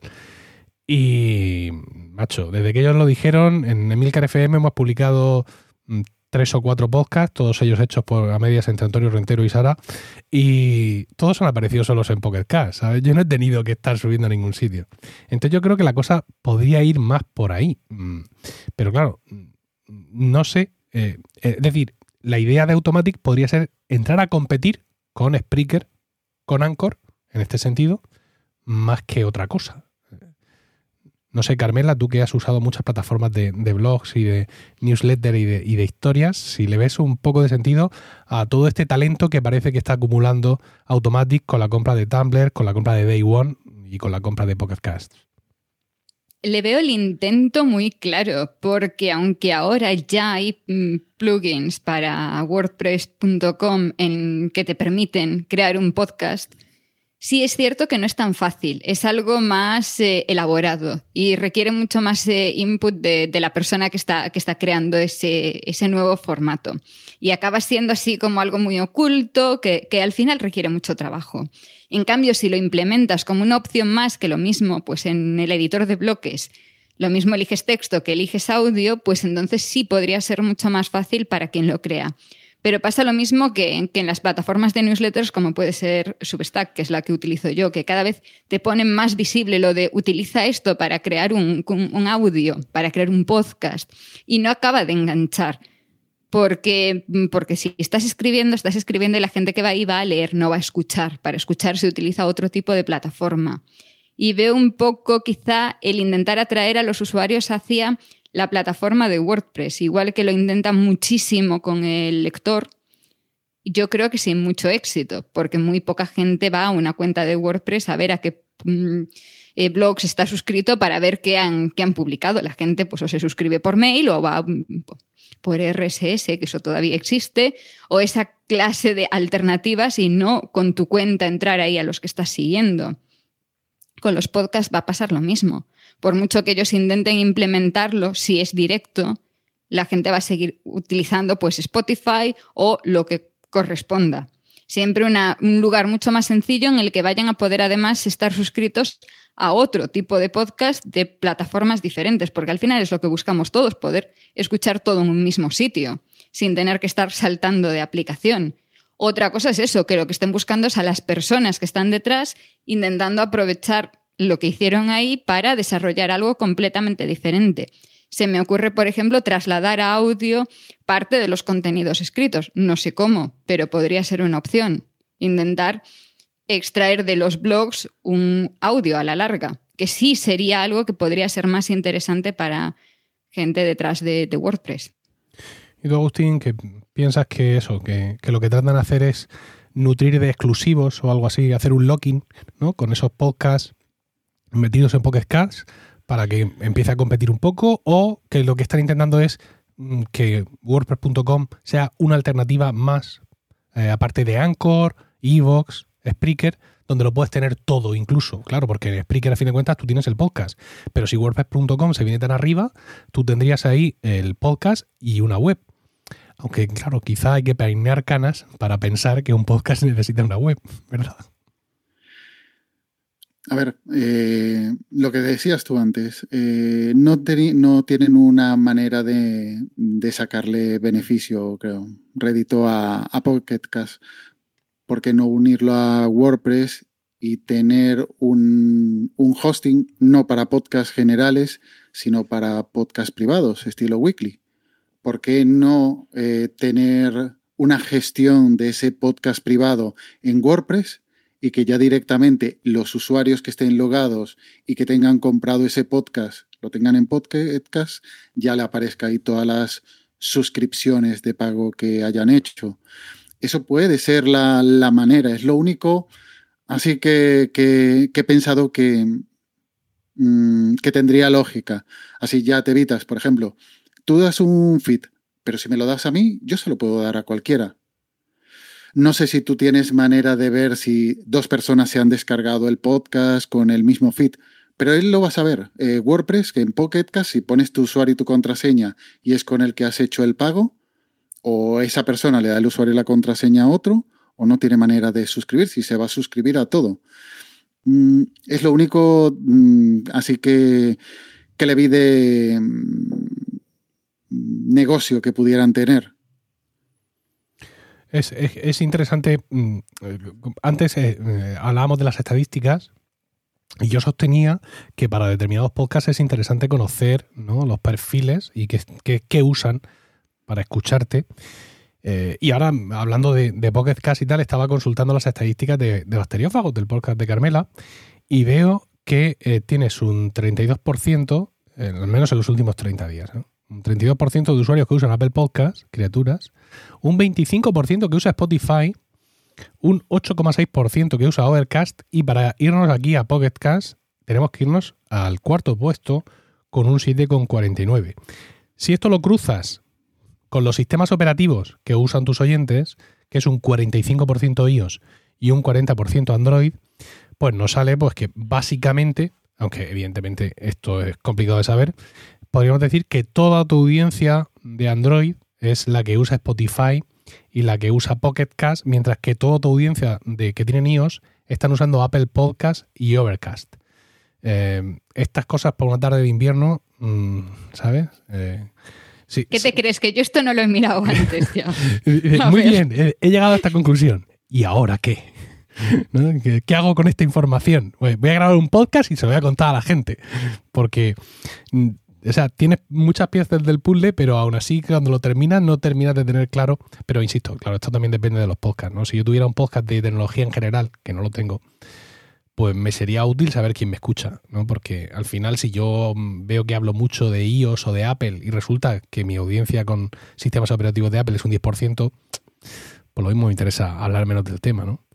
Pero, pero me resulta llamativo, insisto, como en tu caso, Carmela, tienes un montón de oyentes de Spotify y tienes tan pocos oyentes de, de Pocket Cast. Porque además esto solo puede significar una cosa, que es una migración masiva. Porque tu podcast Fijaos, fijaos aquí. Tu podcast es más antiguo que Spotify. Es decir, que tienes un huevo de oyentes que, bueno, tendrás oyentes nuevos, seguro, que han entrado directos de Spotify. Pero principalmente lo que ha pasado es que un grandísimo porcentaje de oyentes que te estaban escuchando en otras plataformas, en cuanto han podido, se han pasado a Spotify. Piensa que, por ejemplo, yo lo que creo es que eso además ha ido muy ligado a algunos países, porque si además cruzas esos datos con el porcentaje de oyentes desde diferentes países Oh. y eso lo sumas a todos los comentarios que recibo, sí veo que en algunos países ha sido una migración masiva, no tanto en España, yo creo que en España hay un perfil muy concreto de oyente, pero eh, sí es cierto que, en otros lugares parece que ha sido, en cuanto se ha abierto esa posibilidad, han ido todos en masa. No sé si quizá porque, porque está más extendido tener una suscripción a, Spotify en otros sitios de lo que podía ser en ese momento en España. No creo que la suscripción a Spotify sea realmente relevante. Si hablamos de españoles, la posibilidad de escuchar música gratis va a estar siempre por encima de cualquier tipo de, de consideración. Pero hay que decir que también el cuadro tuyo de, escuchas es, es, es, interesante, porque tienes, y esto se entenderá perfectamente, un chingo de oyentes en México. Es decir, tu audiencia española es no llega al 60%, un 57,33%. Tienes un 20% de tu audiencia en México y un 9% en los Estados Unidos. Y ya de ahí hacia abajo, con cuotas más pequeñas, eh, países eh, latinoamericanos, con la curiosa excepción de Alemania y, y, el Reino Unido. Pero bueno, lo que pasa es que, mm, claro, estas estadísticas mm, no se pueden cruzar, o al menos no con las herramientas que nos da que nos da Spreaker, ¿no? No podemos terminar de saber todo esto. A ti, Agustín, eh, eh, es más te facilita todos estos datos así de, de no, te tiene No tengo curiosidad ninguna. ¿No tienes curiosidad ninguna? No, no. ¿Por no, qué? No. Porque no, yo, yo lo grabo y ya está. Ya, pero. No, a ver. Eh, mmm, mmm, lo publico y me gustaría, eh, por ejemplo, yo cuando hago recomendaciones, me gustaría que la gente escuchara esas recomendaciones, porque mmm, puede ser un podcast que el podcast que estabas buscando y tu podcast favorito de, de a partir de ese momento pero no tengo curiosidad de dónde me escuchan, no, ni cuántos me escuchan. Eh, posiblemente le estoy tirando las estadísticas a Emma. Igual Emma tiene un nivel de, de, escuchas toda la semana y el jueves pega una caída tremenda. Cuando ven la zona reservada la, la borran y ya está. Eh, mm, lo he dicho, no, ni, ni, con... No soy un troll. Cre, creo que en alguna vez he visto... Y, y, he visto tanta, ¿cómo se dice? Que no son congruentes los datos y no me interesa. Sí, pero seguramente desde la última vez que tú miraste estadísticas en algún sitio, los datos se han vuelto congruentes, ¿sabes? No, la tecnología ha cambiado como tres o cuatro veces. Y Spotify no estoy, ¿eh? No, tampoco me llama la atención Spotify para, bueno, para, para mi modelo de, para mi temática de podcast. No creo que alguien vaya a Spotify a escuchar un podcast como No soy un troll. Sí. Una entrevista claro. ahí hablando de podcasting es demasiado igual para, para Spotify. Para, para Apple o para el resto, pero no lo veo yo. Sí, en Spotify mmm, la experiencia mía es que gana hay más, más oyentes en Spotify cuando hablamos generalmente de temas que son más accesibles por la población civil. No digo yo que la biología avanzada sea accesible por la población civil, pero es una cosa que puede ser del interés de mucha más gente, entiendan más o entiendan menos. ¿no? Entonces, pues los podcasts que son de tecnología, sobre todo los que ya existen desde hace tiempo, pues tienen su, su audiencia anclada, ¿no? Yo estoy usando Chuchucast de toda mi vida y como mucho me paso a Chivicast y vuelvo a Chuchucast al año que viene o a los dos. Pero no me voy a ir a Spotify porque eso te apenedizos, ¿no? Mientras que eso, eh, audiencia que, que, lo que le gusta es escuchar ese podcast y dos o tres más que no son estos oyentes de podcast como nosotros con la medallita puesta de yo soy oyente de podcast, etcétera, toda esta historia, pues son, han sido más promiscuos a la hora de pasarse a Spotify porque ya estaban usando Spotify para escuchar música y les ha parecido genial tener las dos cosas en el mismo, en el mismo sitio. Eh, es una lástima todo lo que está pasando con Pocket Cast. Eh, están teniendo también algunos problemas recientemente de, lo que es de, la aplicación, del funcionamiento de la aplicación. Yo soy especialmente consciente de eso porque muchos de esos problemas tienen también que ver con los podcasts privados, que al final son una especie de feed un poquito más complicado y hacen que por ahí se le vea las vergüenzas a cualquier aplicación. Pero bueno, vamos a ver qué es lo que ocurre. Vamos a ver si Automatic lo que hace es meter aquí eh, dinero, mm, talento, lo que sea, eh, y no simplemente limitarse a sacar, ¿no? A, obtener ese conocimiento que de la tecnología y de la industria del podcasting tiene la gente de Podcast para eh, incorporarlo al resto de sus, de sus servicios. Lo mismo hacen ahí, imagínate con Day One, que es una aplicación para iOS para llevar tu diario, ¿no? Lo mismo le meten ahí también eh, para hacerlo en, en audio, ¿no? ya ha habido alguna aplicación que se basaba en eso, en un audio rápido para publicar todos los días. O lo mismo en Tumblr, que, bueno, venido a menos, desde que ya no hay pornografía, eh, eh, como red de, de, chismes varios, además con la presencia de Spotify y otros sitios ya eh, no, tiene tanta relevancia, lo mismo puede resucitar como microblogging, que es una cosa que, un término que como que ya no se usa. No sé, bueno, las posibilidades son muchas y vamos a ver por dónde tira esto. Confío que no con la desaparición de Pocket Cast porque me fastidiaría mucho la aplicación que yo uso. Tú, por cierto, Agustín, ¿cuál usas? Yo como Carmela, Overcast. Ah, que soy de Overcast. Como Wakanda, pero con Overcast. Pero si yo uso Overcast por tu culpa, además. ¿Por la culpa de quién? Tuya. Mía, ¿Pero mía de quién? ¿De Emilio? ¿Te refieres a mí? De Emilio, ah, sí, vale, ¿por claro. qué? ¿Por qué? ¿Qué he hecho yo? Tú recomendarla. Ah, Hiciste sí. que me gastase mi dinero en Overcast Ah. en algún momento y todo. Sí, sí, sí. No, no, a ver, yo la he usado mucho tiempo. Lo que pasa es que me ha aburrido de ese diseño que no es diseño. Pero, pero de decir que parece ser que mm, se viene un horizonte interesante porque mm, ya ha habido un rediseño de la aplicación de Overcast para eh, CarPlay, es decir, para la interfaz del coche de, Apple. Y también ha habido un rediseño en, en los widgets, ha habido un widget con un rediseño interesante y parece ser que ese mismo rediseño se va a aplicar a la aplicación eh, en general en los próximos meses. Ya sabéis que Marco Armen, pues también al igual que Apple piensa que las prisas son para ladrones y que no se mata a actualizar así súper rápido, pero todo parece indicar que puede venir un rediseño que sea interesante y entonces pues lo mismo, es el momento de, de volver y que Poker siga golpeándose en el cristal como una mosca y, y ya está. Y bueno, hemos hablado, mm, en este rato que llevamos, hemos hablado pues eso de difusión, de si estar aquí, de si estar allí, de las aplicaciones que usamos, de qué, se puede hacer con qué, papel puede llegar a jugar una aplicación de Pocket Cast como Pocket Cast en, estas podcast world que estamos viviendo. Y eh, antes ha comentado algo Carmela, no sé si es Carmela como de pasada, y es que la gente no entra a la web ni a tiros, y mucho menos para dejar comentarios. ¿no? Antes, hace muchísimo tiempo, los comentarios en la web eran, eran un sitio bullicioso, ¿no? Eran otros tiempos, había muchos menos podcasts, eh, la navegación móvil no tenía tanta presencia, que parece que da como perecita entrar a un blog con el móvil, aunque sea una pantalla de 6,9 pulgadas. Eh, y ahí teníamos, era digamos donde se creaba la comunidad, ¿no? En, en- tu blog. De hecho, yo todavía puedo repasar los posts de eh, toda mi época con Emilcar Podcast, mi primer podcast que nació en el año 2006, y ahí hay, cada capítulo hay 15, 20 comentarios y debates, historias y, y movidas, eh, cosa que se ha perdido, mm, que se ha perdido por completo, ¿no? Mm. Y eh, en ese sentido, nosotros en Emilcar FM hemos basculado mucho con el tema de- del feedback, ¿no? Yo siempre les he dado a todos los podcasters de Emilcar FM una fórmula magistral para que despidieran el podcast, no espero tus comentarios en emilcar.fm barra no sé cuántos y tal. Pero llevamos un tiempo en que estamos dándole vueltas a esto, ¿verdad, Carmela?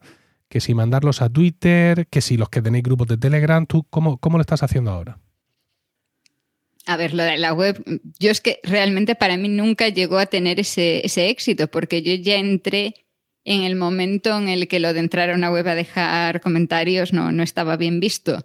Pero también es algo que he visto en, en mi propio blog, que lleva muchos más años ahí y la caída diría que fue en torno a 2000 no sé, entre 2013 y 2015 que empezaron a caer en picado los comentarios a partir de ahí. Cuando yo empecé el blog, el podcast en 2017, ya era claramente algo raro dejar comentarios. Los primeros capítulos sí tuvieron comentarios y luego ya no.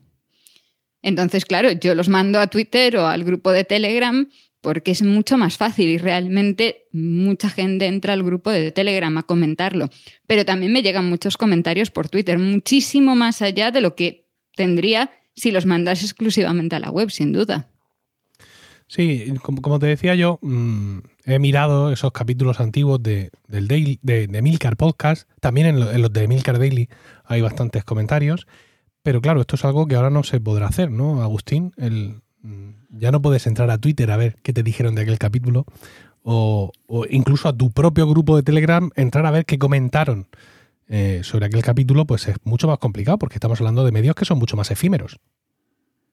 Mm, sí, es puntual y... Pero bueno, mm, a ver, Estamos hablando de que la audiencia ya está yéndose a Spotify. Le vas a pedir a alguien que ya utilice Spotify por la comodidad absoluta de igual escucharlo en una Alexa o en, cualquier aparato de esos que coge el ordenador, la tablet o lo que sea, abrir la página, logarse, porque supongo que en el Milcar creo que había que logarse, ¿verdad? Entonces, logarse, crearse la cuenta para ponerte un comentario y que quede ahí.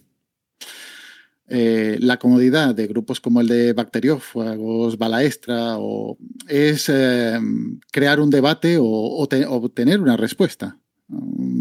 Eh, será efímera, pero bueno, tienes una respuesta o creas un debate puntual.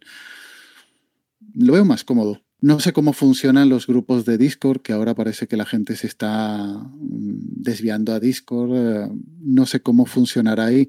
Te lo escuché el otro día que estabas creando no sé cómo funcionará, no sé qué, si será muy cómodo o no, pero desde luego mm, los, eh, los podcasts que tienen Telegram, primero, crean una, eh, una comunidad, mm, está muy bien eso, y aparte que eso, mm, crea ese debate, crea, el, el, podcast no queda ahí, sino que continúa en, en el grupo.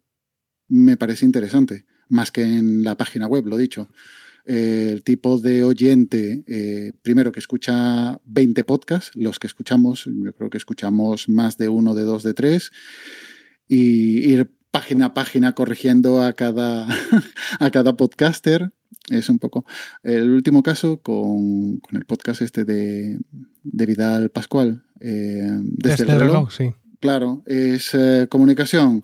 Lo, lo busqué en Telegram, le mandé un mensaje, oye, Mm, has dicho esto en el podcast, tal, y le haces una mención.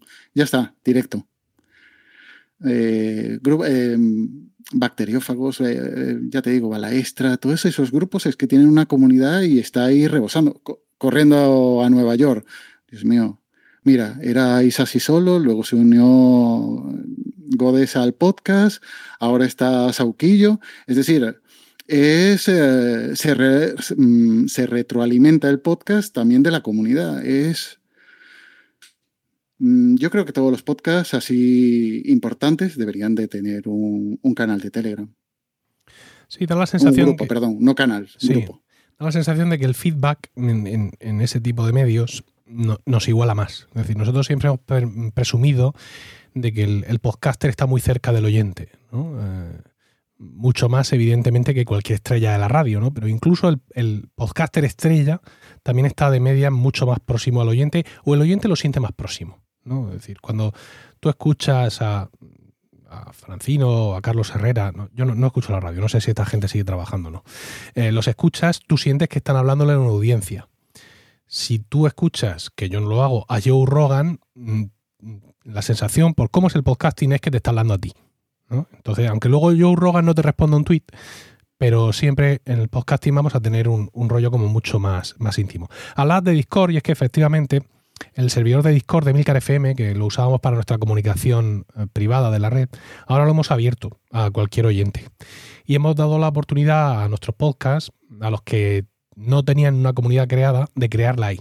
Entonces tú ahora mismo entras al Discord de Milcar FM y te encuentras un canal de Órbita Grana, nuestro podcast sobre el Real Murcia, y otro canal de preestreno, el podcast de Antonio Rentero sobre cine y televisión.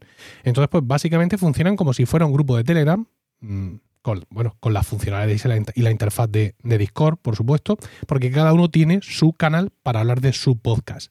En comunidades de otro tipo, por ejemplo, eh, la de Weekly, mi podcast de pago, si yo los sacara de, de Telegram y me los llevara a Discord, sería para crearles no un canal, sino todo un juego de canales, para que el debate que suele haber en el Telegram de Weekly, que es infernal, se pudiera repartir en temáticas. O sea, es que el otro día alguien entra y estábamos hablando de aceite para la barba. Y claro, eh, de pronto por medio atacan los programadores, así que como una jauría, aparecen y empiezan a hablar de GitHub y de movidas, y luego aparecemos los, de Obsidian con la productividad, y de pronto a alguien no le carga el, iPhone por la noche por MagSafe. Cuidado, drama, todo, que todo el mundo se pare. Y tú de pronto que llevas dos días mm, viviendo una vida de ser humano, entras y te encuentras 1092 mensajes. Entonces, pues en, en esa comunidad con tantos temas cruzados, pues al llevártelos a Discord, si es que lo hago, lo que haría sería crearles varios canales temáticos para que la conversación estuviera más distribuida y fuera más fácil de acceder. Eh, esto en Corriendo a Nueva York, por ejemplo, no es necesario, porque lo único que hablan es de correr como salvajes. claro, pero eh, es que son a ver, tu podcast es más variado, tiene varias temáticas. Entonces, claro, cuando entren todos, van a mezclar todos los temas. Corriendo a Nueva York, buen ejemplo hablan de correr, hablan de potencia, hablan de...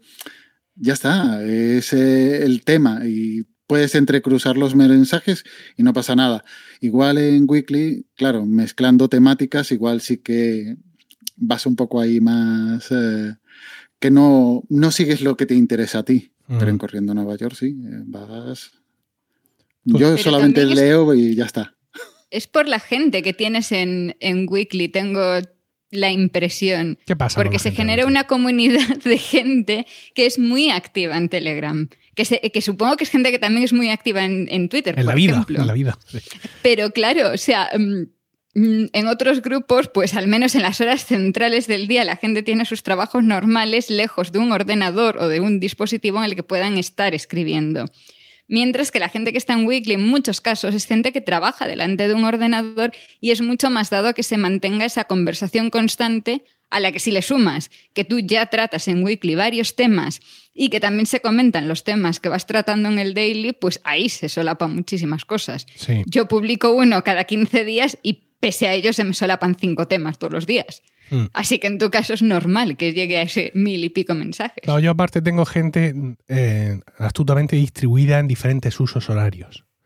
¿no? Con lo cual, eh, ahí está el, turno de mañana, el turno de mediodía y el turno de tarde, que están ahí todo el rato bombardeando con, con, diversas, con diversas cosas. Fíjate, he entrado ahora para ver cómo está. Mm, se habrá roto, ¿no? Porque desde las cuatro y cuarto mm, no hay nadie que haya escrito nada.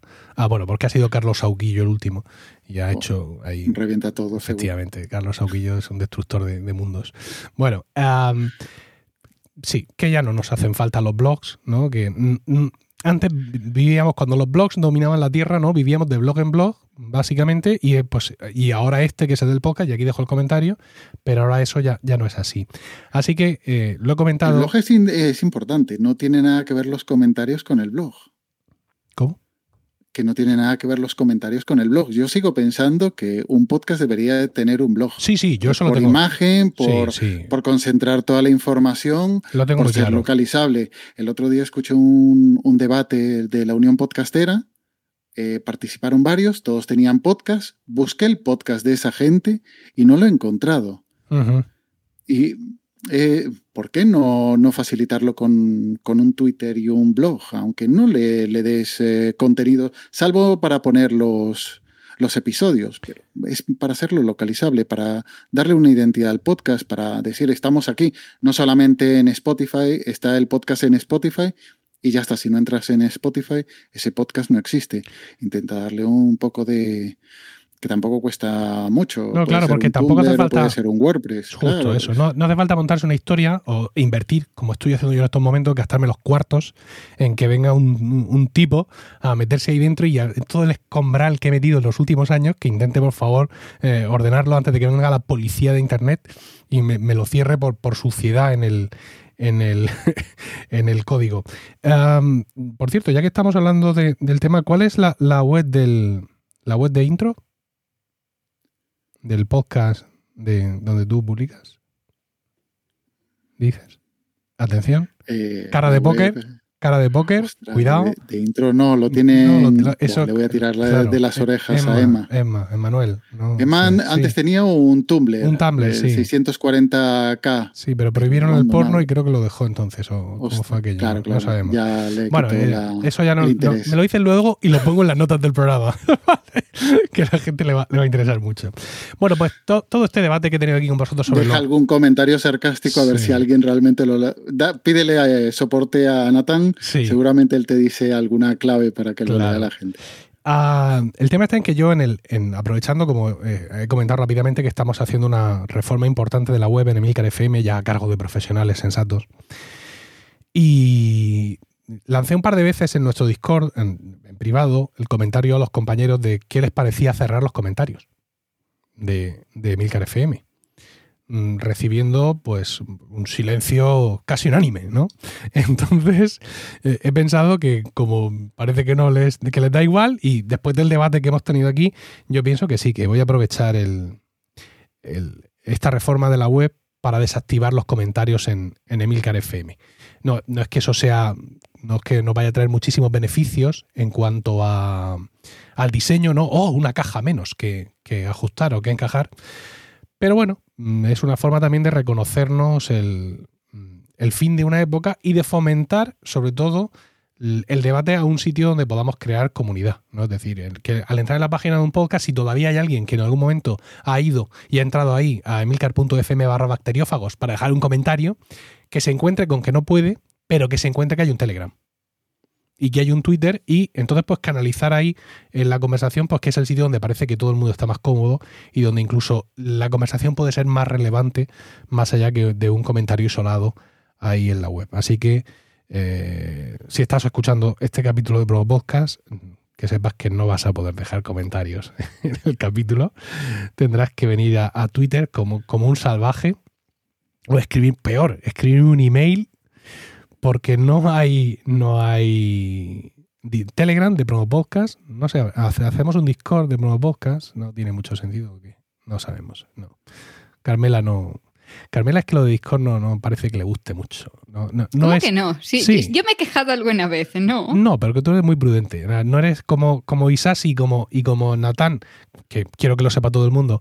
El, el avatar de Natán García, de Swiss Spain, y de David Isasi, de Corriendo Nueva York, sus avatares en nuestro servidor de Discord es el logo de Slack.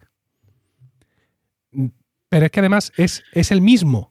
O sea, es, es la misma imagen, con lo cual es muy fácil confundirlos en la conversación. Pero supongo, Carmela, que tu gente, mm, tu gente de Telegram te habrá dicho que a ellos no los mudes a Discord ni a tiros. No te creas. ¡Uy! O sea, la respuesta no ha sido tan negativa. Em, en el momento en el que cundió el pánico así tras tu anuncio, porque obviamente nadie escuchó en detalle lo que estabas diciendo y cundió el pánico en todos, en todos los grupos de Telegram, hubo pues mm, gente que dijo que, bueno, no sería mala idea, Discord está muy bien, y luego otra gente que dijo que es Discord. Pero Claro. creo que nadie dijo claramente no a Discord. O sea, simplemente se movían entre mm, puede ser buena idea o no sé de qué va eso. Mm. Que creo que es lo que pasa en general también en otros, eh, en otros podcasts. Sí, es que a nosotros nos parece que no. Ha comentado, Agustín ha comentado antes que hay mucho, mucho podcasting en Telegram. A nosotros esto, Agustín, no se nos ocurre, pero igual que hay gente que dice que es Discord, tío, hay gente que dice que es Telegram.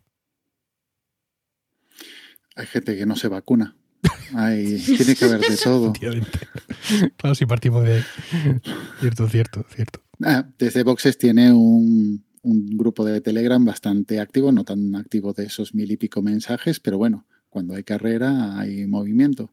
Y es monotemático, hablamos de Fórmula 1, que cuando hay alguien que se sale del, del tema, ahí está Emma como moderador implacable para, para ponerlo en vereda. Oye, qué curioso, vosotros en The Boxes no teníais un servidor de Discord que incluso usabais para grabar alguna vez. ¿O esto lo soñaba? Ah, no, no, sí, sí, sí, sí, para grabar sí. Discord, sí, sí, sí, Sí. es Discord es lo que utilizan para grabar, solo para grabar. solo para grabar. No, no hay comentarios. No... ¿Y no habéis metido ahí a la comunidad para tenerlos No. ahí? No, está en Telegram. Es una cosa muy Eh, chula, ¿eh? quiero decir, a base de permisos y de etiquetas y de crear roles y de movidas eh, campestres, en un rato te montas un chiringuito con canales privados, con canales públicos, con canales medio pensionistas. Está muy granular. Mm, no sé si segmentar a la audiencia, ya te digo, como es monotema Sí. y en Desde Boxes no tendría sentido. Es más, creamos el grupo de, de Desde Boxes. Porque no sé si te acuerdas de este chico. eh, ay, Dios mío, se me ha ido el nombre. Gerardo Rato. Sí, ¿te sí, suena? Gerardo. Ah, sí. vale, vale, vale. Sí, sí. Es que él hizo un grupo de Telegram de, de uno de sus podcasts, de aquella, de su red, perdón. Sí. Y, y viendo el movimiento que había en su, en su grupo, se lo propuse yo a desde Boxes. "Ah, mira lo que ha Ah, hecho Ger, tal, y no sé qué. Y, y vino de aquella, de aquel chico. Ah, Ah. ¿Dónde estará ese chico? Ese chico está ahí intentando volver, intentando volver. No, no, no está perdido de la mano de Dios, ¿vale? Eh, está, está controlado. Hoy mismo le he escrito un par de mensajes y tal. Pero vamos, eh, está intentándolo, ¿eh? Que no, que no os quepa la menor duda que, que quiere, que quiere volver. Si escucha esto, saludos, Ger. Sí. Bueno, pues eso, eh, aprovechando la modificación de la web, fíjate, yo, yo he hecho esta semana eh, los capítulos de Milcar Daily que estoy publicando, y así lo voy a hacer de aquí para adelante. Voy a marcar el check de no permitir comentarios, simplemente por ver si alguien se queja. ¿no? Eh, Por ver si alguien dice algo, si alguien iba a ir todo loco a escribir un comentario y de pronto dice, hostia, ¿qué ha pasado aquí? A ver qué, qué ocurre.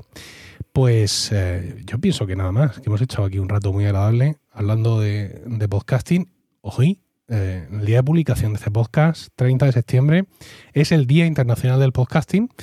Y claro, en este día es el día súper ideal para publicar promo podcast porque no hay nada que le guste más a un podcaster que, que hablar de podcasting, sin duda. Carmela, muchísimas gracias. Gracias a ti por invitarme. Agustín, muchas gracias. Gracias a ti por la invitación. Y muchas gracias a todos por el tiempo que habéis dedicado a escuchar este capítulo. Espero vuestros comentarios en emilcar.fm barra promopodcast. No, no, allí no. Los espero en Twitter, arroba promopodcast, y ya veremos si hacemos un Discord o qué es lo que hacemos. Promopodcast os llega gracias a webicaster.com, la plataforma para poner en contacto a los podcasters con otros podcasters o gente interesada en ser entrevistada en podcast. Te puedes registrar de forma gratuita en webicaster.com y comprobar si te es útil para hacer entrevistas y dar a conocer tu podcast. Y si quieres patrocinar un podcast, date de alta también, porque están añadiendo la opción de poder encontrar patrocinadores directamente desde la plataforma. Todo esto en webicaster.com. Un saludo y no olvidéis recomendar Pro Podcast, porque no hay nada que le guste más a un podcaster que hablar de podcasting.